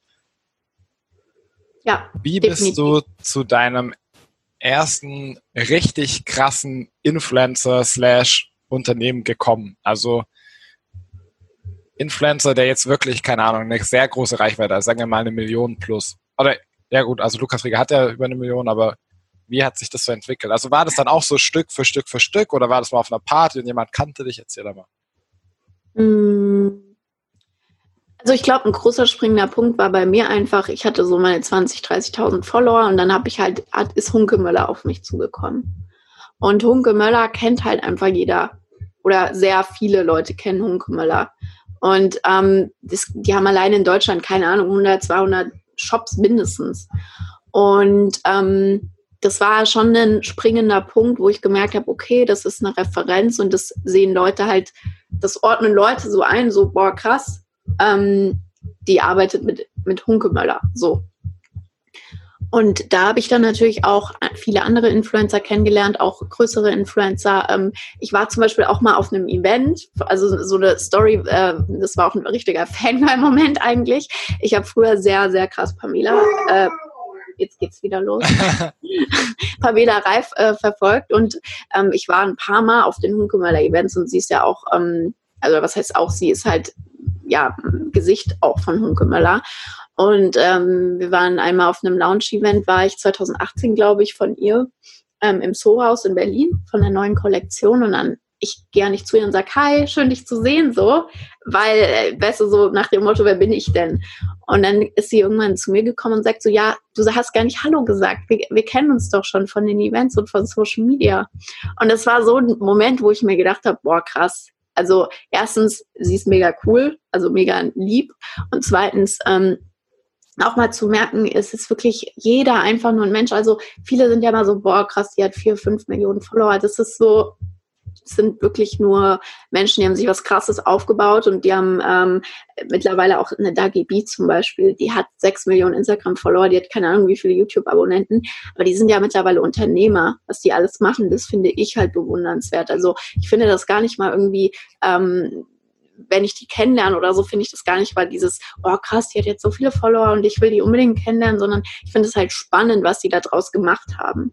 Und ähm, ich glaube, Punkemeller war da einfach ein großer springender Punkt. Der World Fitness Day, da hatten wir andauernd mit Influencern zu tun, egal ob die jetzt 100.000 Follower hatten oder eben auch eine Million Follower. Ähm, das heißt, also was, was genau meinst du jetzt mit der Frage, ähm, wie ich den ersten kennengelernt habe oder naja, gab es so einen, also war das so ein, so ein Step-by-Step-Prozess, dass du, dass du, sag ich mal, keine Ahnung, dass du den kennenlernst, dann den und irgendwann war das dann so, okay, dann warst du diesen, ich nenne es jetzt einfach mal heiligen äh, Kreis, so diese, weil die kennen sich ja auch, oder die meisten kennen sich ja davon alle untereinander, wenn du da einmal jemanden kennengelernt hast. Oder war das so, ja, das hat sich halt irgendwie so, keine Ahnung, es hat sich halt ergeben, aber ich weiß auch nicht so richtig wie. Also es, es klingt jetzt nicht so, als dass du mit einer konkreten Absicht nee. Leute kennenlernen wolltest, sondern es war eher so, es hat sich ergeben. Also meiner Meinung nach geht das nicht. Du kannst, also bei mir ist es halt generell so, ich bin halt überhaupt nicht an sowas interessiert. Ich würde das auch niemals ausnutzen, ähm, wen ich kenne und wen nicht. Irgendwann kommst du dann, wie du halt gesagt hast, einfach in gewisse Kreise rein. Dann sitzt du halt mal mit, äh, mit jemandem, der, keine Ahnung, jeder in Deutschland kennt, zwei Millionen Follower hat, auf einmal im Soho-Haus oder da oder da. Ähm, das ist halt nur mal ein Netzwerk. Oder dann bist du halt mit Lukas auf der gleichen Hausparty. Das passiert.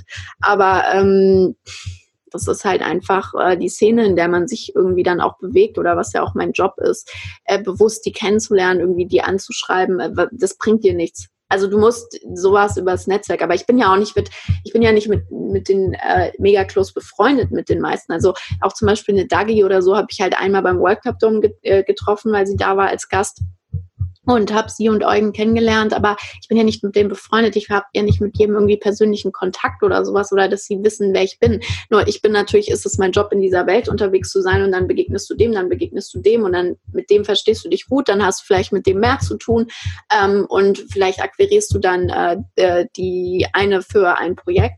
Aber das, also ja, es ergibt sich halt viel. Ich glaube, bei mir ist halt der springende Punkt definitiv Eventbranche, also Hunkemöller, Hunkemöller Events, World Fitness Day, World Fitness Day als Event, dass du die auch persönlich kennenlernst. Das ist halt ein super springender Punkt. Und auch World Club Dome. Also die letzten eineinhalb Jahre habe ich jetzt World Club Dome gemacht. Ich habe mit äh, allen Influencern, die da hingekommen sind, eigentlich fast persönlichen Kontakt gehabt. Und ähm, das ist halt ähm, ja, ist halt natürlich crazy, ähm, aber das ist ja dann auch nicht, dass du nicht mit jedem anfreundest oder so. Und ich glaube aber, dieser persönliche Kontakt ist extrem wichtig. Also, ähm, dass ich halt eben zum Beispiel nicht nur ähm, das Ganze online mache, also nur Online-Kampagnen abwickle, sondern dass ich halt eben in diese Eventbranche gekommen bin und dass ich auch dass der Bernd, äh, der Geschäftsführer von Big City Beats, mich da natürlich auch in die äh, Position gebracht hat und gesagt hat, hey, die Sarah ist unsere Verantwortliche für äh, fürs Thema Influencer. Das ist ja auch nicht selbstverständlich und ähm, das Thema hatte ich jetzt erst letzte Woche wieder mit ihm. Das ist ähm, natürlich auch, ja, da musst du halt, das ist halt auch eine Form von harter Arbeit, wo du hinkommst,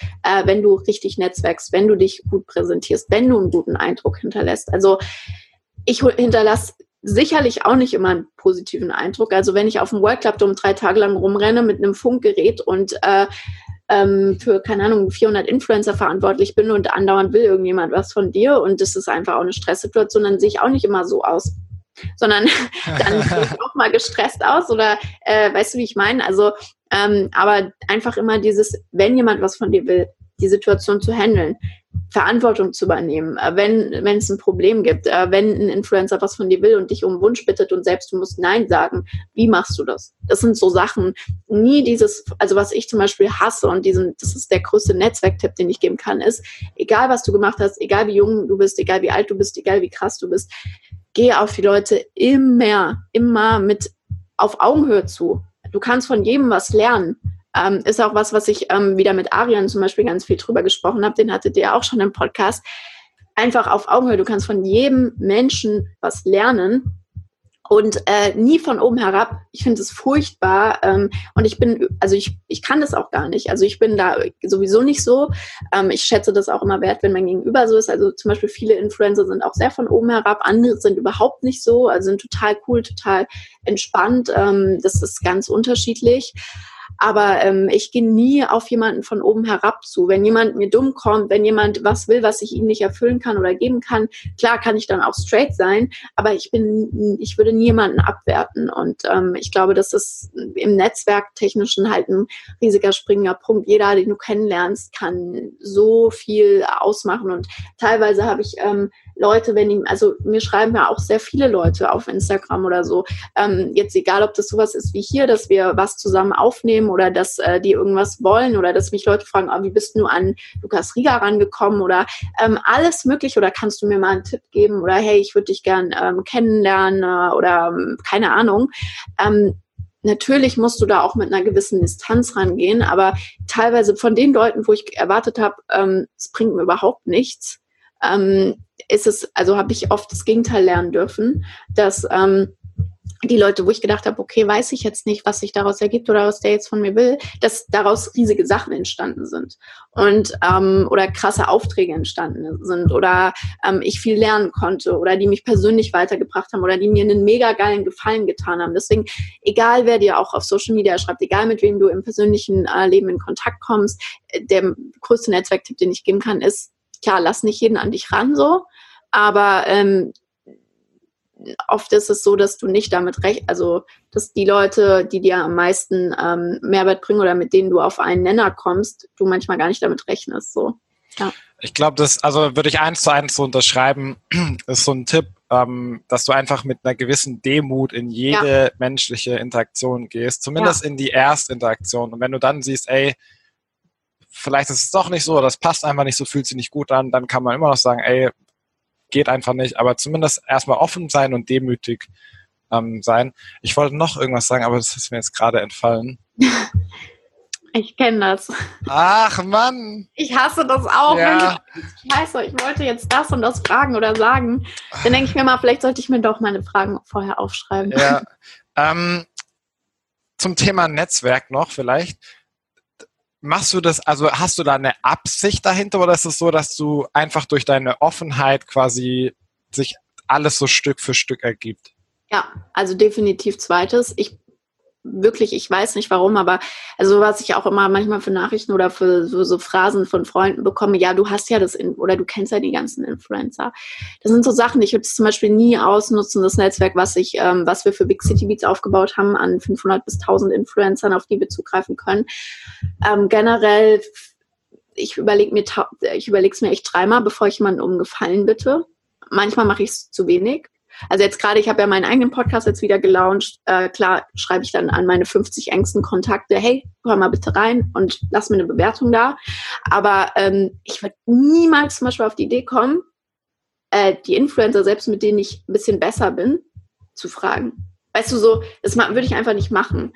Und ähm, ich glaube, das ist so dieses, also bei mir ist es so, ich habe nie eine Absicht dahinter im Sinne von, dass ich mir denke, boah, wenn ich den jetzt kenne, wenn ich jetzt den Lukas, ich habe jetzt den Lukas auf der Hausparty kennengelernt, boah, was kann ich mit dem machen oder was kann ich geschäftlich mit dem machen? Klar lade ich den ein oder rede mit dem über den World Dome, ähm, aber das war's dann auch so. Ich, also ich glaube, viele gehen einfach immer in sowas rein und wollen halt unbedingt und wollen das aufbauen und ich glaube, das ist halt der Unterschied, wo die Leute auch merken.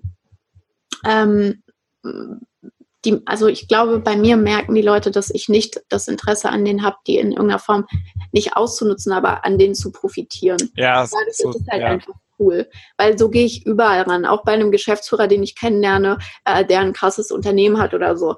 Ich ähm, gehe da nie mit der Einstellung ran und denke mir, boah, krass, der würde mir bestimmt das und das zahlen oder das und das kann ich dem verkaufen, sondern immer, wie du gesagt hast, mit einer gewissen Demut. Und ich glaube, das merken Menschen, vor allem Menschen, die persönlich entwickelt sind, Menschen, die schlechte Erfahrungen gemacht haben, Menschen wie äh, zum Beispiel auch wieder Lukas, ähm, äh, weil ich jetzt gerade die Folge mit dem diese Woche aufgenommen habe, ähm, die halt schon hart ausgenutzt wurden oder mit den falschen Menschen zu tun haben. Die merken das, glaube ich, einfach, wenn du cool mit denen bist und jetzt nicht ein Interesse daran hast, irgendwie. Also ich bin da extrem vorsichtig und den Tipp kann ich auch geben. Ich glaube, viele haben dafür einfach kein Gespür. Ähm, wenn ich jetzt äh, einen Influencer kennenlerne, der sehr groß ist und ich folge dem und der folgt mir zurück, natürlich freue ich mich dann. Ähm, aber ich würde das halt niemals, also ich passe dann auch extrem auf, wie interagiere ich mit der Person, dass die Person nicht das Gefühl bekommt, dass ich irgendein Interesse an ihr habe oder so. Also, weißt du, wie ich meine? Ja, ja, ja, ja. Also nicht Interesse in Form von, ich interessiere mich für den Menschen, sondern Interesse in Form von, ja. ich kapitalisiere die Bekanntschaft ja. sozusagen. Ja. Hm. Okay, oh, ich habe das Gefühl, das können jetzt noch eine Stunde so weitergehen. Was ja. mich aber auf jeden Fall noch interessiert ist, ähm, du hast ja, du bist ja quasi selbstständig mit deiner, ist es eine Agentur dann quasi, die du selber hast? Also ich bin Einzelunternehmerin. Ein, ja. Und äh, ich mache alles über meinen Namen. Also ich habe keine Agentur, ich habe keine GmbH oder sonst was. Ja, okay. Also du, diese, man sieht ja auch auf deiner Homepage, kann jeder mal anschauen, saraemmerich.com. Ähm, du hast einen eigenen Blog quasi. Wann hast du den gestartet und warum? Das mache ich nicht mehr aktiv, muss ich als erstes sagen, aber ich habe, ähm, das war so die Zeit, wo ich auch mit Instagram und so weiter, also 2016 habe ich halt gesagt, ich will einen eigenen Blog, ich will schreiben. Habe damals halt über Mode, über Reisen, aber das war, ich hatte immer das Gefühl, also ich dachte immer, boah, krass, ich will meinen eigenen Blog aufbauen, aber habe gleichzeitig gemerkt, das ist es nicht. Weißt du, wie ich meine? Also mhm. wenn ich es wirklich dafür gebrannt hätte oder wenn ich wirklich damit erfolgreich hätte werden sollen, dann hätte das besser, also hätte das dynamischer funktioniert. Es war immer so, klar habe ich jetzt noch Blogartikel auf meiner Website online, sein. Das, da werde ich mich jetzt auch, das ist auch ein Ziel für, äh, für mich jetzt gerade in äh, der Corona-Zeit, ähm, wieder damit auseinanderzusetzen oder jetzt zum Beispiel auch die Podcast-Folgen eventuell in Blogartikel ähm, zu verwandeln. Also da einfach ein bisschen wieder mehr mhm. zu machen, weil ich halt merke, dass es Leute gibt, die gehen auf die Website und die, selbst wenn es nur fünf Stück sind, die dann auf Blog drücken und sich angucken, was ist da für Content und die dann die Entscheidung treffen, boah, krass, cool, mit der Sarah will ich arbeiten oder so. Also das ist schon ja. wichtig. Ich glaube, das ist generell auch was, was ich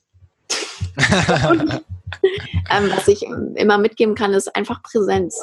Dieses, die Leute verstehen nicht, dass es wichtiger ist, einfach präsent zu sein mit dem, was du bist und was du machst, als sich tausendmal Gedanken darüber zu machen, wie bin ich jetzt präsent. Also ich bin ein extrem, äh, ich bin da sehr, also ich bin extrem designaffin. Mir ist es wichtig, dass Sachen gut aussehen, wenn die rausgehen, egal ob das jetzt ein E-Book ist, egal ob das jetzt eine E-Mail ist, egal ob das jetzt eine Website ist, eine WhatsApp-Nachricht. Ich bin da extrem, ich habe einen hohen ästhetischen Anspruch, aber trotzdem ist es einfach wichtig, sei präsent. Die Website ist die Website ist äh, jetzt gerade nicht perfekt, so wie sie jetzt gerade ist. Ich sehe immer noch was, was ich verbessern will oder anders ja. machen will oder wo ich mehr machen kann. Aber ähm, sie ist halt da und sie zeigt, was ich mache und das ist halt wichtig. So. Ja, das war auch ein ganz großes Problem, was ich an, in der Anfangszeit hatte, dieses ich habe dann, dann baust du da noch rum und dann änderst du da die Farbe noch mal ein ganz kleines bisschen und dann setzt du da die Schrift noch mal ein kleines bisschen größer oder kleiner, was aber im Endeffekt niemanden eigentlich interessiert, der auf ja. die Homepage kommt und vor allem, was niemand wahrscheinlich überhaupt wahrnimmt. Ähm, ihr habt auch ein Event oder eine Veranstaltung auf, war das Ibiza, glaube ich? Oder wo war das? Ibiza. Ja, in so einem kleinen Kreis. Äh, was war das? Ja. Ähm, ich hatte vor einem Jahr ungefähr war das, also am Frühling 2019 hatten mein Ex-Freund und ich die Idee, dass wir halt gerne Master M1 machen würden. Was heißt das? Ähm, wir würden gerne nicht einfach nur allein in Urlaub fliegen, sondern ähm, mehr reisen und auch ähm, das mit anderen teilen. Aber Leuten natürlich, die auch selbstständig sind, die auch unternehmerisch orientiert sind oder die sogar was lernen wollen zum Thema Social Media dann haben wir einfach überlegt, okay, was machen wir? Und dann, ähm, mein Ex-Freund hat ja sehr, also ist sehr aktiv im Bereich Online-Kurse und so weiter und so fort. Also hat dann sehr große Communities, auch einen sehr großen Kundenstamm an Leuten, die seine Kurse oder Programme gekauft haben. Und dann haben wir uns überlegt, ähm, das war gerade mal einen Monat vorher im Mai, dass wir gerne eine Mastermind machen würden auf Ibiza. Also eine fette Villa mieten, ähm, vielleicht zehn Leute mitnehmen und das war so die Grundidee und man arbeitet dort und man äh, genießt aber natürlich auch die Zeit und man kann Content kreieren. Das war so die Idee. Ja, und dann haben wir haben damals eine Nachricht äh, beziehungsweise eine einen Post gemacht in äh, eine von den von den Facebook-Gruppen rein. Ähm, ja, wer hat Bock so auf ähm, Ibiza, Masterminden, Sonne, Work, keine Ahnung. Und da war natürlich äh, direkt eine riesige, also ganz viele Kommentare, ja, ich hätte Bock und so. Und dann haben wir einfach überlegt, okay, ich habe geguckt nach organisatorischem, also Haus und so weiter und so fort. Hab überlegt, und dann haben wir halt überlegt, okay, was machen wir für ein Konzept daraus? Und dann haben wir halt entschieden, okay, wir machen eine Mastermind, wo wir. Also ihr habt ganz wichtig, ihr habt zuerst gefragt, ob das Interesse da ist und dann ja. habt ihr das Konzept überlegt.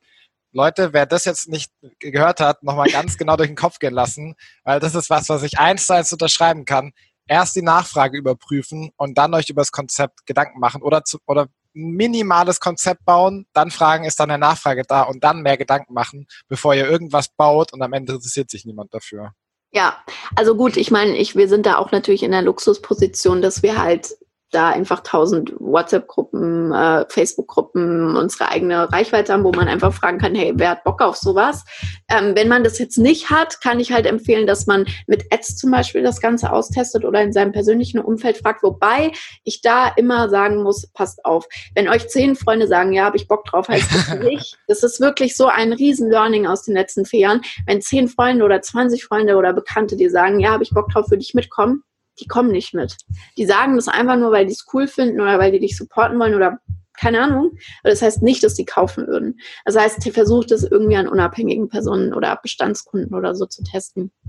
Hey, jedenfalls ähm, ja, und dann haben wir überlegt, okay, was wollen wir ausgeben, was können wir ausgeben, wie viel müssen wir reinholen. Also wir wollten natürlich ein Geschäftsmodell daraus machen, in dem Sinne, dass wir auf jeden Fall nicht draufzahlen und äh, dass wir ähm, im besten Fall natürlich auch äh, direkt Plus damit machen. So, und weil alleine der Aufwand. Und dann haben wir halt entschieden, wir machen ein Coaching-Modell daraus ähm, bei den Masterminds. Das heißt, man bringt nicht einfach nur die Leute zusammen und die machen, was sie wollen, so netzwerkenmäßig, sondern man macht auch aktives Coaching. Und da haben wir dann entschieden, dass das natürlich zum Thema Social Media sein soll. Ähm, ja, und äh, dann haben wir halt äh, uns noch zwei Coaches dazugeholt, plus unseren Videomann, den Marc, und äh, hatten dann fünf Leute, plus hatten dann acht Teilnehmer, haben es denen, also der Nick hat es denen, mein Ex-Freund hat es denen quasi äh, vor allem ähm, am Telefon verkauft. Ähm, wir haben da dann das so gemacht, dass es Freitag bis Montag ging. Wir hatten die Villa auf Ibiza. Was für einen ähm, Preis habt ihr genommen?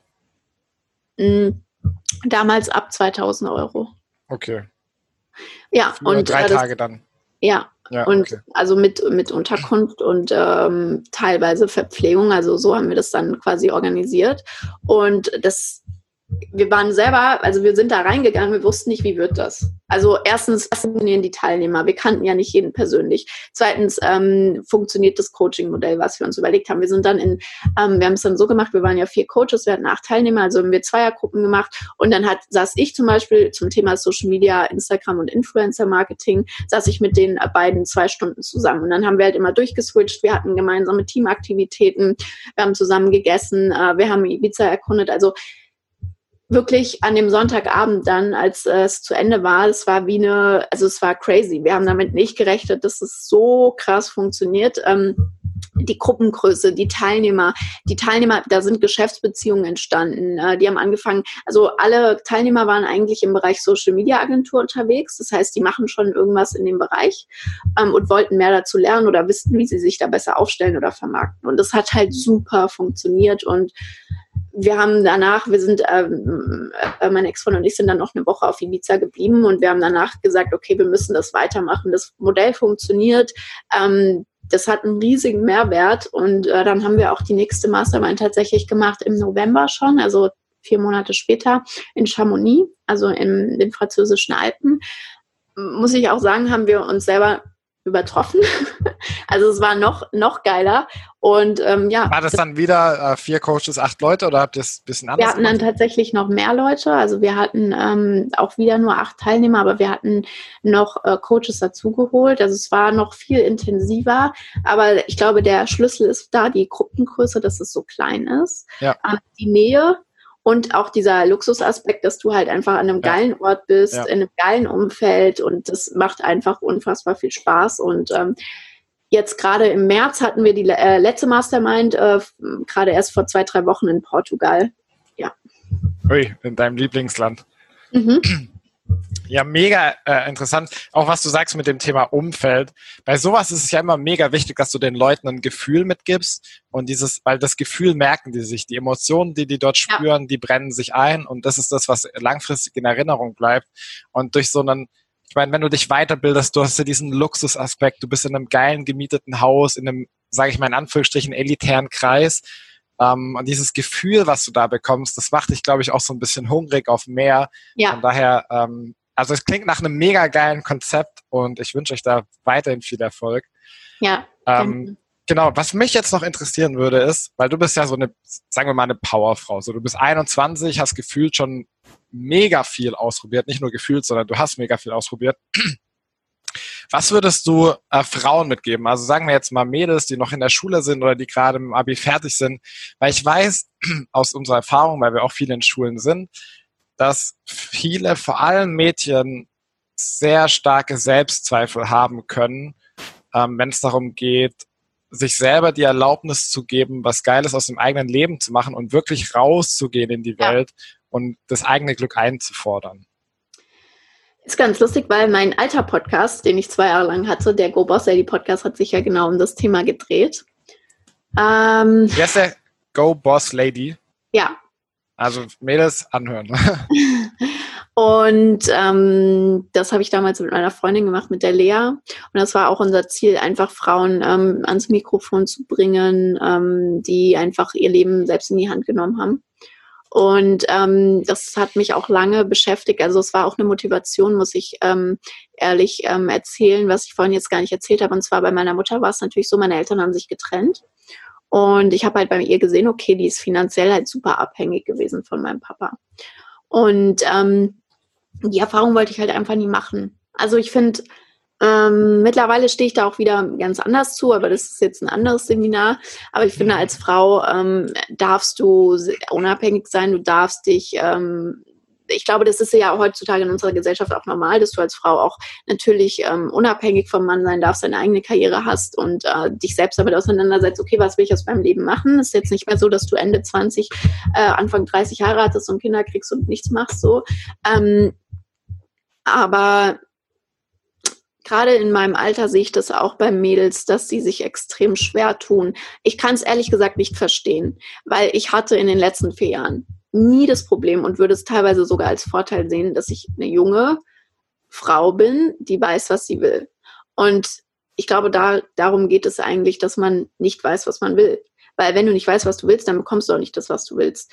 Und ich glaube, Frauen tun sich noch schwerer damit zu definieren, was will ich eigentlich, was ist mir wichtig. Ähm, wir sind, Frauen sind sehr Community getrieben. Also ähm, uns ist immer wichtig, ähm, wer ist um mich rum, ähm, läuft das alles, mein Leben. Ähm, wir sind nicht so auf Wachstum programmiert. Und ich glaube, das ist eigentlich der, der entscheidende Punkt, warum Männer, gerade junge Männer, viel ambitionierter sind, ist, dass Frauen viel mehr darauf gucken, okay, ähm, was habe ich, ähm, auf die Werte, wie soll ich das sagen? Also nicht mal Familie jetzt unbedingt, sondern einfach Frauen, die weibliche Energie ist sehr community-lastig oder sehr gemeinschaftlich.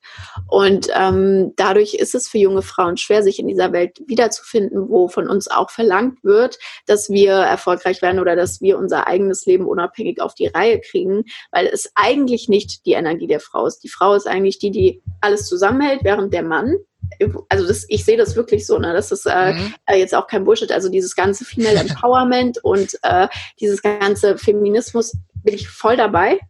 Jedoch ist es einfach als Frau so, dass du eigentlich eher ähm, deine Aufgabe im Leben hast oder dich damit wohler fühlst, nicht in der Akquise, nicht im Vertrieb, nicht im, äh, ich gehe raus und stehe auf der Bühne und bin so krass, so, so dieses Show-off. Das ist halt eigentlich eher eine sehr männliche Energie oder Rolle und es, äh, ich glaube, deswegen fällt es halt Mädels, gerade jungen Mädels, sehr schwer, sich zu identifizieren oder zu finden, okay, wie werde ich erfolgreich oder was will ich eigentlich?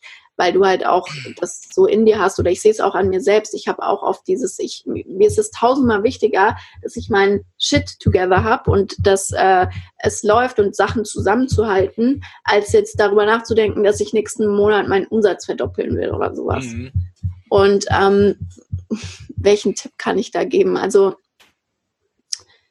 ich glaube, als Frau musst du dir noch mehr Gedanken darüber machen, was will ich wirklich, was ist mir wirklich wichtig, was macht mir Spaß und wie kann ich das wie kann ich das für mich nutzen? Wie kann ich das monetarisieren? Es kann einfach nur sein, dass du sehr kreativ bist. Frauen sind oft in kreativen Positionen ähm, und ähm, gerne schreibst ähm, oder sonst was. Und in dem Bereich, ich habe jetzt gerade eine Freundin, die ist auch ein, zwei Jahre jünger als ich, die ich noch aus der Schule kenne. Die hat sich jetzt selbstständig gemacht äh, als Schreiberin und arbeitet mit PR-Agenturen und so weiter und so fort. Und die macht es auch einfach. Die hat es auch nicht studiert oder so. Und ich sehe halt, die ist voll happy damit und geht voll damit auf. Und das heißt ja auch nicht, dass du 10.000 Euro im Monat verdienen äh, musst, sondern es geht ja einfach darum, dass du was findest, ähm, wo du dich unabhängig machen kannst, wo du glücklich bist, wenn du das willst. Und was war jetzt, was war eigentlich nochmal die Kernfrage? ah, wie gut. ähm, was du jungen Frauen mitgeben möchtest, also in der Schule, nach der Schule, äh, ja. wenn es darum geht, rauszugehen und sich sein Glück einzufordern. Also das Wichtigste, das Wichtigste meiner Meinung nach, ja, ich konnte über das Thema könnte ich auch von wieder eine Stunde. Ja, ich merke schon. Ey, ohne Witz, vor allem auch dieses Thema männlich-weibliche Energie ist so ein ja. interessantes Thema. Ähm, Ey, da, da kann ich ich habe schon überlegt, ob wir das jetzt wirklich durchziehen oder ob wir sagen, wir machen in einem halben Jahr nochmal eine Folge. Ja. Ähm, ja. ja. Aber mach einfach mal weiter. Äh, Nee, also ich glaube, der wichtigste Tipp, den ich geben kann, gerade nach der Schule oder wenn man in diese Findungsphase reinkommt, lass dir bitte nicht sagen von anderen Leuten, was du kannst und was du nicht kannst. Das ist so unfassbar wichtig. Ich kriege immer noch nach vier Jahren Selbstständigkeit und ich habe ein laufendes Business, ich habe Aufträge, ich habe eine Präsenz, ich habe mir was aufgebaut, kriege ich immer noch die Frage von, also mittlerweile hat es abgenommen, aber letztes Jahr zum Beispiel immer noch andauernd die Frage von Leuten aus dem Umfeld oder Freundinnen von früher oder wem auch immer, willst du nicht studieren? Willst du nicht mal das oder machst du das jetzt einfach weiter so immer so, als würde ich irgendwas machen, was gar keinen Sinn macht? Aber es ist mir halt scheißegal. Ja. Es ist mir halt scheißegal, weil ich weiß, dass es Sinn macht, dass ich Geld damit verdiene und dass es sehr viel Potenzial hat, auch die nächsten zehn Jahre noch zu funktionieren. Und das ist, glaube ich, ein Riesenpunkt. Die meisten haben lassen sich super viel einreden, was sie können und was sie nicht können. Und ich weiß auch nicht, warum es in unserer Gesellschaft so normal ist, dass du anderen Leuten sagen kannst oder darfst, ähm, was sie können und was sie nicht können. So, ja, vor allem so Meinungen abzugeben, nach, nachdem ja. niemand gefragt hat ja. so, und die nicht unterstützen, was ja. einfach so überflüssig ist. Ja. ja, und das ist so normal in unserer Gesellschaft. Und wenn man einmal auf den Trip ist, äh, da kann ich euch auch meine absolute Bibel empfehlen, und zwar das Buch The Subtle Art of Not Giving a Fuck von Mark Manson. Ähm, einfach auf sich zu gucken und einen Scheiß darauf zu geben, was sagt, sagt mir jetzt selbst die Eltern, es ist hart. Ich hatte es selbst mit meiner Mutter, mein Papa hat mich immer sehr stark supportet, ähm, meine Mutter eher nicht, die hat das immer sehr viel in Frage gestellt. Mittlerweile sieht sie jetzt schon, dass ich dass es Sinn macht, was ich mache, aber sagt dann trotzdem wieder jetzt Corona-Krise, ja, willst du nicht mal das und das machen? Also es ist ähm, einfach das nicht zu hören, sondern zu gucken, was sind meine Stärken, was kann ich gut und was will ich machen, womit will ich Geld verdienen und was macht auch Sinn. Also auch dabei realistisch zu sein, wenn du gut Klavier spielen kannst und das gerne machst, cool. Aber ist wahrscheinlich extrem schwierig, damit jetzt Geld zu verdienen ähm, oder keine Ahnung. Kann auch sein, dass wenn auch sich klar zu werden, was will ich denn eigentlich? Wie viel will ich denn im Monat verdienen? Was, was, wenn ich 25, wenn ich 30 bin, wo will ich denn stehen? Sich darüber mal klar zu werden. Ich hatte das in der Folge bei mir im Podcast mit Vivi. Mach dir mal eine Liste, setz dich hin, nimm dir Zeit und schreib dir 100 Dinge auf, die du gerne in deinem Leben machen würdest oder deine Ziele, deine in Intentionen. Und ähm, dann sich klar zu werden, okay, ähm, was will ich eigentlich? Dann zu gucken, wie kann ich das kriegen oder in was bin ich denn gut? Und einfach wirklich auf die Meinung von anderen zu scheißen. Man hört das richtig oft. Das ist so auch so ein Instagram-Quote. Aber wenn du das verinnerlichst, das ist wirklich so wichtig, weil wenn du dir andauernd immer sagen lässt, was du kannst, was du nicht kannst, was du machen sollst und wenn ich jetzt überlege, ich hätte nach dem Abi mein Gap hier in Australien gemacht, so wie jeder, wäre danach wiedergekommen, wäre wahrscheinlich immer noch so lost gewesen, hätte keine Ahnung, was ich machen soll, hätte irgendeinen Studiengang angefangen, äh, Studienweg angefangen. Ich wäre jetzt an einem ganz anderen Punkt in meinem Leben. Absolut, und ich weiß auch nicht, wie glücklich ich wäre und ich weiß auch nicht, wie, ähm, wie ich darin aufgehen würde. Und wahrscheinlich gar nicht. Und es ist halt einfach dieser Punkt, weil ich einfach das gemacht hatte, was ich will. Und wenn du diesen Drive vielleicht auch nicht hast, weil manche Leute haben einfach nicht diesen Drive, dann frag dich trotzdem, okay, was ist mir denn wichtig? Was will ich denn? Und guck, dass du dein Leben danach ausrichtest. Du musst ja nicht mega erfolgreich werden. Äh, Erfolg ist ja auch eine Definitionssache. So. Mhm. Was ich dazu noch ähm, vielleicht anfügen kann, ist, such dir bewusst ein Umfeld, was dich unterstützt. Also nicht nur äh, quasi scheiß auf die Meinung anderer, sondern es ist nicht einfach, wenn du alleine bist. Es ist deutlich besser, wenn du Menschen hast, die einen ähnlichen Weg gehen oder vielleicht Freundinnen hast, die einen ähnlichen Weg gehen oder wenn du sie ja. noch nicht hast, wenn du dich zumindest auf die Suche begibst nach solchen Menschen, weil die sind da draußen. Und selbst wenn es online in Anführungsstrichen Freundschaften sind, äh, es hilft ungemein, äh, sich mit Menschen auszutauschen, die sich auf einem Weg befinden oder auf einem ähnlichen Weg befinden. Also such dir bewusst und bau dir bewusst ein Umfeld, ähm, was dich dabei unterstützt. Ja, genau. vielleicht nach eine okay. ganz kurze Story. Ja. okay. Und zwar, ähm, ich glaube, das ist bei mir auch ein Riesenpunkt, dass ich mir mal das richtige Umfeld gesucht habe und auch Leute einfach, die zehn Jahre älter sind, die auch fünf Schritte weiter sind als ich und dadurch wird das mein Standard. Und selbst wenn ich, äh, ist es manchmal auch nicht gut, dass ich mich mit denen vergleiche, aber das, sonst wäre ich nicht an dem Punkt, an dem ich jetzt bin.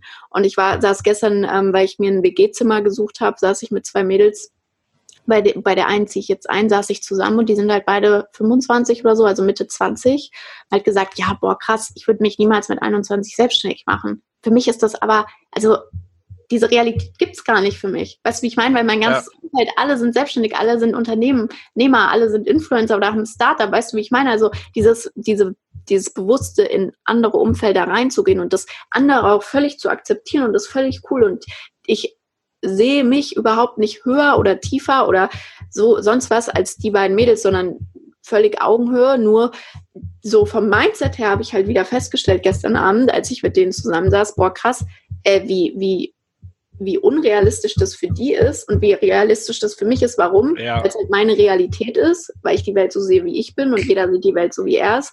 Und weil mein Umfeld halt einfach nur aus Leuten besteht fast, die das machen oder die das cool finden. Und das ist halt, ja, ganz wichtig, aber das ist am Anfang sehr schwer. Ja. Was mich jetzt noch interessiert ist, die Frage kam mir vor, keine Ahnung, fünf Minuten oder so. Ähm, in der ganzen Zeit, wo du jetzt quasi von deinem Abi bis jetzt unterschiedlichsten Sachen gemacht hast, was gibt dir Gänsehaut? Die Events. Also das wirklich dieses Gefühl, wenn, also jetzt gerade hatte ich es im Januar wieder bei der Winter Edition vom World Club Dome. Wir hatten dort 400 Influencer, wir hatten einen eigenen riesigen Influencer-Bereich und wir hatten auf der Winter Edition selbst, ist ja ein riesiges Festival, äh, keine Ahnung wie viele 50.000, 60.000, 90.000 Menschen, was weiß ich. Ähm, pro Tag sind es auf jeden Fall 30.000 oder so gewesen. Wenn du dann da stehst und du mehr, also wirklich, wir kriegen jetzt schon wieder Gänsehaut ähm, und du realisierst, wow. Einfach nur, ich bin zwar ein kleiner Teil davon, dass das Ganze hier funktioniert, oder ich darf einfach ein Teil davon sein. Ich bin hier nicht einfach ein Gast, der zu diesem Event geht, sondern ich, mich hat es schon immer fasziniert, schon als ich das erste Mal auf dem World Cup Dome war oder generell auf allen Events, wo ich bin, wie funktioniert das hinten dran? Und dieses wirklich zu wissen, du bist ein Teil davon, dass das funktioniert oder du bist dafür auch also klar bin ich nicht für den World Cup Dome verantwortlich, aber du hast einen kleinen Teil dazu beigetragen und du stehst auf diesem Event und mir gibt es generell schon Gänsehaut, wenn ich auf ein Tomorrowland gehe und denke, boah krass, hier sind 100.000 Menschen. Aber wenn du da wirklich noch hinter sowas bist und dann kriegst du auch diese Feedbacks von den Influencern, wie toll es ist und ähm, die kommen auch wirklich zu dir und sagen dir, boah Sarah, du machst es so toll und tralala das ist halt, das kann man nicht beschreiben. Also diese Events, das ist auch so ein Kick. Wirklich, ich bin donnerstags nach Düsseldorf gefahren. Freitags ging's los. Ich habe über dieses ganze Wochenende bis Montag, Dienstag war ich in Düsseldorf wirklich kaum geschlafen. Also jede Nacht drei, vier Stunden und du bist den ganzen Tag am Arbeiten und unter Strom. Klar schleppe ich da jetzt keine Kisten, aber du bist halt du hast eine riesige Verantwortung. Ich sehe, muss auch wirklich gut aussehen, weil ich bin ja repräsentativ. Also ich bin top geschminkt, top gekleidet. Ähm, das ist du bist konstant Ansprechpartner, du kannst nicht einfach mal eine halbe eine Stunde, ich mache da auch keine Pause. Also klar hole ich mir schnell was zu essen, das geht fünf Minuten und ich esse das, aber ich gehe nicht raus und mache eine Stunde Pause. Das gibt's dann nicht. Du bist von 12 Uhr morgens bis 4 Uhr nachts oder so, bist du dann da aktiv und bist auch das Gesicht und bist präsent. Und das macht einen Riesenspaß. Das ist wirklich ein ganz anderes Adrenalin. Und äh, ich glaube, jeder, der in der Eventbranche ist oder war oder schon mal für sowas mitverantwortlich war, kann das nachvollziehen. Vor allem auch, das Krasse ist ja, wir haben selber mal ein Event gemacht, das war letztes Jahr im äh, Juni, ähm, wo wir junge Menschen auf die Bühne geholt haben, so, so eine Mischung aus Speaking-Event und so. Also es war mega cool, es waren aber, also es war, wenn man das jetzt mit deinem Event so vergleicht, ein kleineres Event, da waren so knapp 100 Leute und diese zu realisieren, als wir das gemacht haben an dem Tag, dass all die Menschen heute da sind, weil du dich vor paar Monaten dafür entschieden ja. hast, dieses Event zu machen, ja. ist ein unfassbar, krass, unfassbar krasses Gefühl, weil das bestätigt eigentlich so ein Zitat, was ich übelst gerne einfach sage, und zwar Träume sind die Samenkörner der Wirklichkeit. Das heißt, was du irgendwann mal träumst, worüber du sprichst, wo du dir ausmalst, wenn du danach gehst, dann hast du wirklich so einen Samen gepflanzt, der die Wirklichkeit von anderen Menschen verändert. Das heißt, die Menschen sind an diesem Tag, zu dieser Uhrzeit, an diesem Ort, weil du dich vor Monaten dafür entschieden mhm. hast, das zu machen. Und das ist ein unfassbar krasses Gefühl. Wenn du das mal verstehst, das gibt dir so viel Macht und Kraft, unfassbar, ja. Ja, das ist äh, super crazy. Also wenn ich mir überlege, so ein Bernd, der Geschäftsführer vom World Cup Dome, ey, da kommen nach Frankfurt irgendwie 160.000 Menschen im Sommer auf den World Club Dome nur weil der sich das irgendwann mal ausgedacht hat. Ja. So, what the fuck? Also das ist so crazy und das, ich glaube auch bei Events merkt man, wenn man das selber mal organisiert hat, wirklich dass alles, du kannst die Sachen halt in Existenz sprechen. Also es ist einfach kein Bullshit, weil die Leute sehen immer nur das Ergebnis, die sehen den World Cup und denken so, boah, ja krass, die machen das halt seit Jahren. Aber die realisieren nicht, dass es auch beim Bernd irgendwann mal vor zehn Jahren einfach nur eine Idee war. Ja, genau. Er hatte ja keinen Plan dafür. Der ja. hatte ja keinen Fahrplan dafür. Der hat es einfach irgendwie gemacht. Es ist halt voll krank. Ja. Ja, und das ist aber auch da, wo das Leben interessant wird, weil du, wenn du mal zurückschaust, das wollte ich vorhin sagen, glaube ich. ähm, gut, dass mir jetzt wieder einfällt, nämlich ähm, das geht an dich und das geht auch an jeden Zuhörer. Wenn du mal auf dein Leben zurückblickst, also wenn du jetzt jünger bist, dann gibt's da noch nicht so viel zurückzuschauen, aber wenn du vielleicht schon Mitte 20 oder so bist, hast du vielleicht doch schon die eine oder andere Sache erlebt. Die krassen Ereignisse, die dein Leben in eine andere Richtung gelenkt haben, waren nie geplant. Zumindest in den allermeisten Fällen nicht geplant. Ja. Das sind Sachen, die entstanden sind, weil dir das Leben so Bälle reingeworfen hat, zugeworfen hat. Aber das kannst du nicht planen. Das heißt, was ich immer noch lerne und aber auch predige, ist, versuch weniger dein Leben zu zerdenken und zu zerplanen und folge mehr deiner Intuition, was sich gut anfühlt. Und wenn du weißt, wo du hin willst, und dann arbeite deine Intuition schon dafür und die sagt dir schon, was, was richtig ist und was nicht und was du machen sollst und was nicht. Und dann kommen aber auch diese Menschen und diese ähm, Dinge quasi in dein Leben, ja. die letztlich dahin führen. Und alle krassen Ereignisse, die sind meistens die, die du nicht geplant hast. Aber die kommen erst dann, wenn du dich auf diesen Weg begibst. Ja, also 100 Prozent. Ich hab, kann da wirklich wieder nur, wenn ihr diese Folge jetzt bisher, jetzt bis jetzt gehört bitte kauft euch dieses Buch, äh, The Subtle Art of Not Giving a Fuck, weil es geht in dem ganzen Buch nur darum und es ist wirklich so, das war so, dass ich habe viele Bücher gelesen und viele Hörbücher gehört und viele haben mich äh, ja mindblown äh, gelassen, aber das Buch ist wirklich so die, Lebensein die, die Lebenseinstellung, die ich halt vertrete. Und es geht auch darum, und in dem Buch, was er auch so geil auf den Punkt gebracht hat, ist, du, wir haben ein Framing, dass wir Sachen positiv und negativ einteilen. Das heißt, ähm, also jetzt mal ganz krasses Beispiel, ne? Mein Papa ist vor zwei Jahren gestorben. Das ist wirklich kein Spaß. Also das ist, wenn man sowas mal erlebt hat, das ist, das kannst du nicht vergleichen. Ähm, und da, die, wir werten natürlich alles in unfassbar positiv und unfassbar negativ ab in unserem Leben. Aber du weißt nie, selbst bei so einem krassen Verlust, weißt du nicht, ob das einfach nur, also positiv und negativ. Natürlich ist es unfassbar negativ und natürlich leidest du extrem darunter. Aber diese, diese Realität, die wir haben, dass wir Sachen in positiv und negativ einteilen, das ist eigentlich kompletter Bullshit, weil oft ist es wirklich wie, die Breakups, also die Trennungen, die wir haben, wenn wir uns von was lösen müssen, die Verluste, die wir erleben, die Niederschläge, die wir geschäftlich erleben, sind wirklich oft im Nachhinein positiv für uns, weil wir wachsen dadurch. Wir wachsen eigentlich niemals in den Zeiten, wo es uns halt gut geht. Und das ist halt das Krasse, wenn man das mal wirklich akzeptiert und verinnerlicht, okay, die negativen Sachen sind eigentlich das, was für mich positiv passiert. Nicht, weil es fühlt sich in dem Moment nie so an. Aber es ist halt einfach so, weil wenn du dann ein Jahr äh, später drauf guckst, denkst du dir, boah, krass, was ich in dieser Zeit gelernt habe, was ich, also dieses Bewusstsein, was ich aktuell in meinem Leben habe, für Menschen und für mich selbst, hätte ich niemals, wenn ich diesen Verlust nicht durchgemacht hätte. Also natürlich ist es für mich kein Grund, das positiv zu sehen diesen, äh, den Tod. Aber ich hätte das Bewusstsein und diese Reife, die ich aktuell als 21-Jährige in meinem Leben habe, niemals, wenn ich das nicht erlebt hätte. So, und das sind halt so Sachen, du bewertest alles in deinem Leben, auch im Alltag, die ganzen Kleinigkeiten immer positiv und negativ, positiv und negativ. Aber du weißt gar nicht, was ist jetzt positiv und negativ. Ich hatte, mhm. ich habe das so oft, ich hatte jetzt wieder, ich könnte jetzt wieder Stunden. ich hatte wieder eine, eine Situation diese Woche, wo ich eine Agentur reingeholt habe zu einem Kunden 5000 Euro Auftrag. Alles stand fest. Ich habe die reingeholt. Ich habe die dem Kunden empfohlen für das Projekt. Und dann sagen die einfach auf einmal ab, ohne mir mal Bescheid zu sagen. Ohne zu sagen, Sarah, du hast uns da reingebracht. Danke, aber wir können es gerade nicht abwickeln. Und ich war, also ich war halt enttäuscht, weil das waren Freunde von mir und sauer. Weil ich dachte mir so, okay, mit euch arbeite ich safe nicht mehr. ja. Und ähm, dann habe ich aber realisiert, okay, die haben nicht gepasst, ich finde jemand besseren. Fertig. Es ist was Positives. Wer weiß, was passiert wäre, wenn wir mit denen gearbeitet hätten. Es wäre scheiße gelaufen, es hätte Beef gegeben, die hätten sich irgendwas geleistet. Keine Ahnung. So, du weißt nie, du weißt nicht, ob es positiv oder negativ ist. Du weißt es nicht. Es hätte auch selbst, also das ist jetzt wirklich extrem persönlich, was ich jetzt teile, aber selbst bei dem Tod von meinem Vater, ich habe teilweise darüber nachgedacht und habe mir gedacht, oh mein Gott, mein Papa hatte einen Herzinfarkt. Was wäre, wenn er den Herzinfarkt gehabt hätte? Wir hätten alle im Auto gesessen und wir wären alle tot.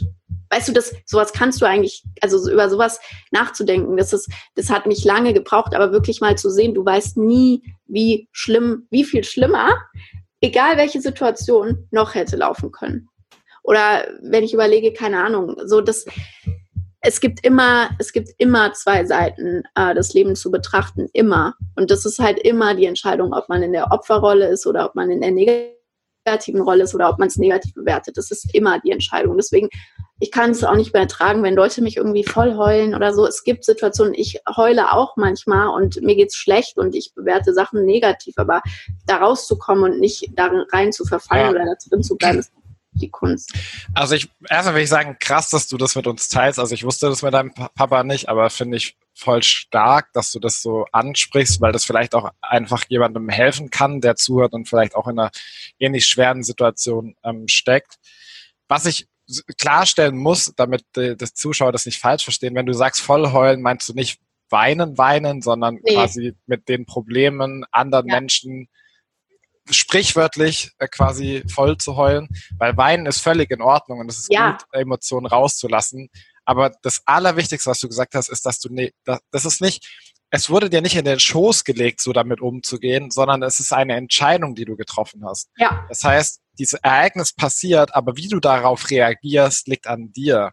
Und du hast die Entscheidung getroffen, dass du gesagt hast, ey, das Ereignis ist passiert, aber wie ich damit umgehe, das entscheide ich. Und ich entscheide mich dafür, quasi das Positive an dem Negativen zu sehen. Also zu sagen, ey, das ist zwar passiert und ich kann es nicht ändern, aber daraus ist das und das in meinem Leben passiert oder daraus habe ich das und das für mein Leben gelernt. Und das ist dann, wenn du in der Verantwortung bist, also wenn du in der Lage bist, Antworten auch auf Schicksalsschläge zu geben.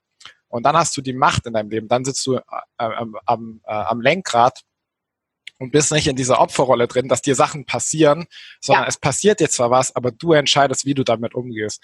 Ja. Das ist so wichtig. Ich kann ich kann es nicht oft genug sagen, ja. ähm, weil das auch was ist, was mir extrem hilft. Also bei mir ist es zum Beispiel so, egal was was mega Schlechtes in meinem Leben passiert, ich sag immer, ey, das muss jetzt so sein, ja. Weil nur dadurch kann ich lernen, mit so einer Situation umzugehen, um anderen jungen Menschen quasi ähm, Verständnis zu geben oder zu sagen, ey, ich war selber da drin, aber mir hat das und das und das so geholfen. Also um die Situation anderer dann zu verstehen. Das ist der Sinn den ich meistens solchen Rückschlägen gebe.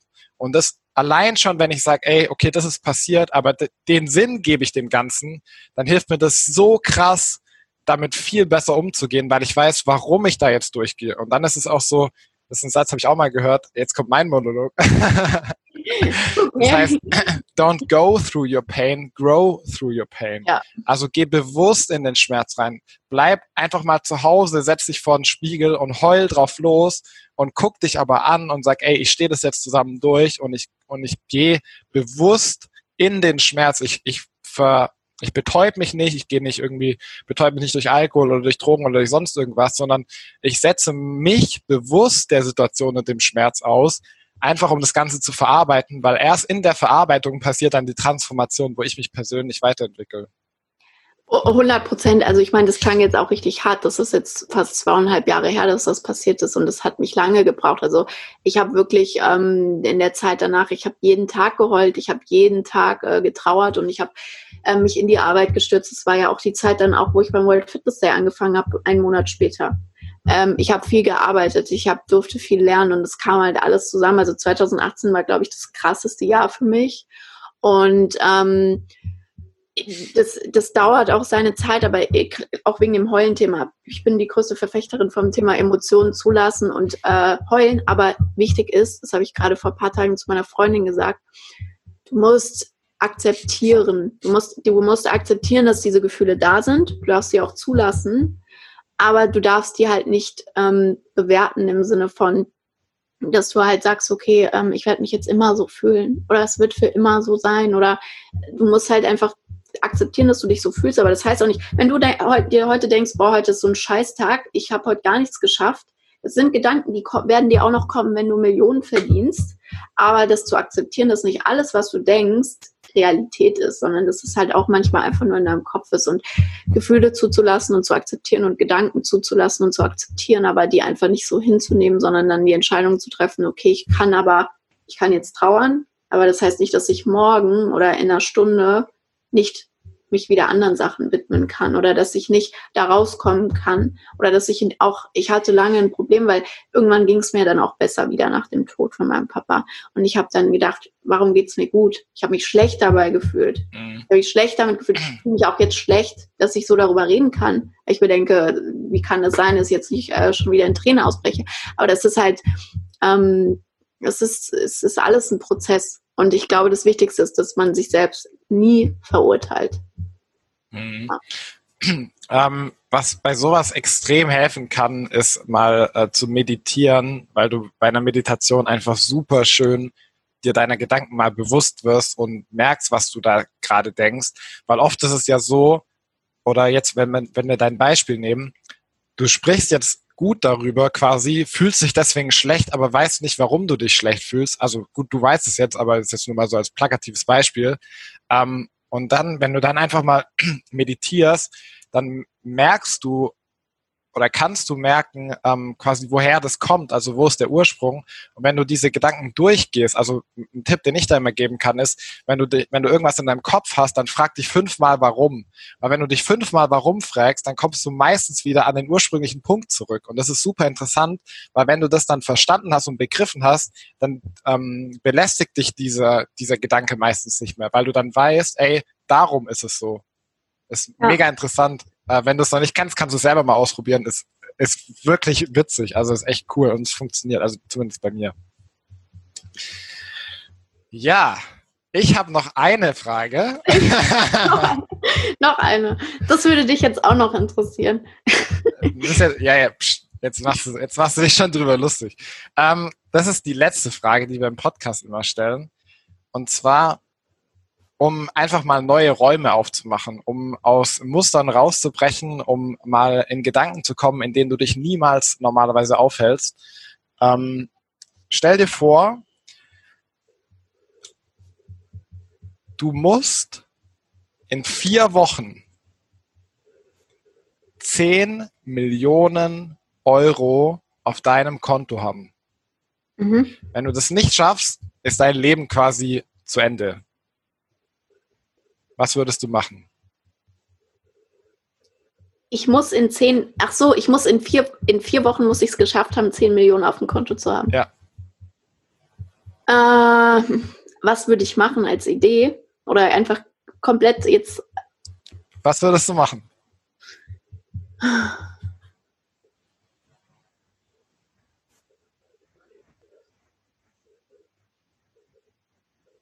Ich würde, glaube ich, meine Kontakte in die Startup- und Fundraising-Welt spielen lassen. Mit irgendeiner, also ich habe ja schon viele Ideen. Ich bin halt gar, gar nicht in der Startup-Welt unterwegs und es ist auch nicht mein Ziel, irgendwie ein Startup aufzubauen. Aber ich glaube, in so einer Situation würde ich dann irgendwie so eine Million-Dollar-Idee, die ich habe, so richtig krass verkaufen und meine Kontakte in die Startup-Welt so so hart ausnutzen, dass ich diese 10 Millionen Euro irgendwie zusammenbekomme und ja. Also hast du eine konkrete Idee, wo du sagen würdest, die würde ich dafür nehmen? Nee, ähm, verschiedene Ideen, Sachen, die man über Influencer vermarkten könnte ähm, und die auch safe erfolgreich werden würden oder profitabel. Verschiedene Produkte, kann ich mir vorstellen, ja. Und da würde ich dann halt, wie gesagt, ähm, ich würde irgendeine Idee nehmen, die man über Influencer richtig krass äh, äh, vermarkten kann und würde dann dafür ähm, Geld einsammeln gehen. Okay. Oder ja. ich, was würdest du denn machen? Was würdest du machen? Naja, ich habe mir die Frage tatsächlich auch mal gestellt. Ähm, mir kamen zwei Sachen. Das eine war, zu Unternehmen zu gehen, weil ich, ich bin jemand, ich kann sehr gut optimieren und sagen, ey, da könnte man das noch probieren und guck mal so, also so Sachen von neuen Blickwinkeln betrachten und äh, zu Unternehmen gehen und sagen, ey, wenn ich dir eine Million Euro mehr Umsatz einbringe oder zehn Millionen Euro mehr, dann nehme ich dafür 100.000 und das oft genug machen oder halt sagen, ey, wenn Aber ich dir... In vier Wochen. Ja, naja, man muss ja irgendwo anfangen. Und die zweite Idee wäre, ähm, dass ich quasi alle meine Sachen verkaufe, also alles verkaufe, was ich habe, mir davon ein Ticket kaufe, ein neues Handy und einen neuen Handyvertrag und ohne Geld nach Thailand fliege und Livestreame und nur mit von dem Geld, was ich im Livestream donated bekomme, quasi lebe und dadurch so viel mediale Aufmerksamkeit generiere, dass ich, keine Ahnung, Millionen Dollar äh, Verträge lande. Okay, das ist crazy. Ja, aber, aber das, das ist voll krass. Ist halt schon richtig viel. Ja, aber es geht ja nicht darum, dass man es wirklich erreicht, aber einfach mal darüber nachzudenken und diesen Raum aufzumachen, weil da kommst du auf Gedanken, die würden dein Leben so krass verändern, wenn du es wirklich machen würdest. Ich, ich weißt du, was mich jetzt gerade interessiert, was die anderen Podcast-Teilnehmer dazu gesagt haben? Naja, also wir hatten, ähm, also wir hatten einen, der hat gesagt, er würde beim Coronavirus, das war Kinan, hat es gesagt, er würde bei, zum Coronavirus ähm, Google AdWords kaufen und einen Kurs, äh, einen Online-Kurs quasi anbieten oder ein Heilmittel anbieten und das verkaufen, obwohl er keins hat, also so auf Pump quasi, ja. Nett. Ja. Ja, geil. Das war eine ja, Antwort. Ich kann mir das ja, ich kann mir das ja anhören bei euch. Ja. Was nicht alles rauskam. Ich weiß noch, also das war eine, ansonsten pf, weiß ich jetzt auch nicht mehr. Also ja, ich weiß auch gar nicht, was Arian gesagt hat. ja, das, das habe ich mir nämlich gerade auch die Frage ja. gestellt. Ich habe nämlich gerade gefragt, die Frage werde ich Arian stellen. Dann dachte ich so, oh, der war ja schon in eurem Podcast. Äh, eigentlich, ich habe mir den leider noch nicht zu Ende angehört. Das dann hat den ja mit ihm aufgenommen. Genau, aber also sehr interessante Antwort. Äh, klingt auch so, als, also, als wäre es machbar. Ich meine, 10 Millionen für ein Startup ist es nicht ja. unerreichbar, wenn die Idee gut ist und das Konzept dahinter steht. Eben. Boah, alter krass. Also ich glaube, das war mit Abstand der längste Podcast, den wir aufgenommen haben und wahrscheinlich auch erstmal aufnehmen werden in nächster Zeit. Also Wahnsinn. Ähm, vielen, vielen, vielen Dank, Sarah, dass du dir die Zeit genommen hast, äh, dass du dich dem Ganzen gestellt hast.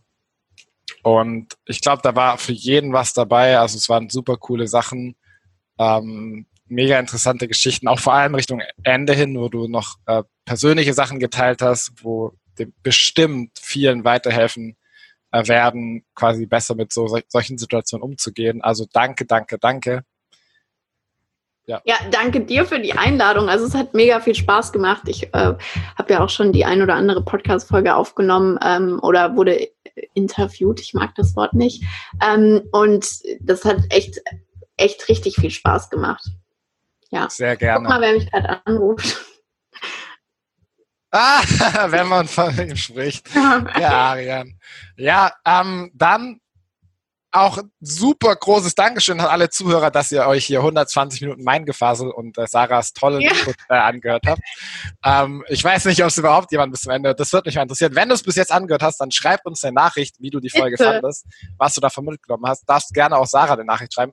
Sarah, sag noch ganz kurz, wo findet man mehr über dich, wenn man sich für dich interessiert? Wo guckt man da am besten? Also am besten, auch wenn du mich kontaktieren willst in irgendeiner Form äh, oder eine Frage hast, gerne einfach auf Instagram at Sarah. Kannst du nachdenken? ähm, ich habe ja so viele Instagram-Accounts. Sarah Emmerich. Und äh, sonst auf meiner Website www.saraemmerich.com findet ihr viel über mich und LinkedIn. Sarah Emmerich mache ich auch sehr viel. Nice. In diesem Sinne, ich freue mich schon wieder auf die nächste Folge. Bis auch. bald und nochmal großes Dankeschön an dich, Sarah. Bye, bye.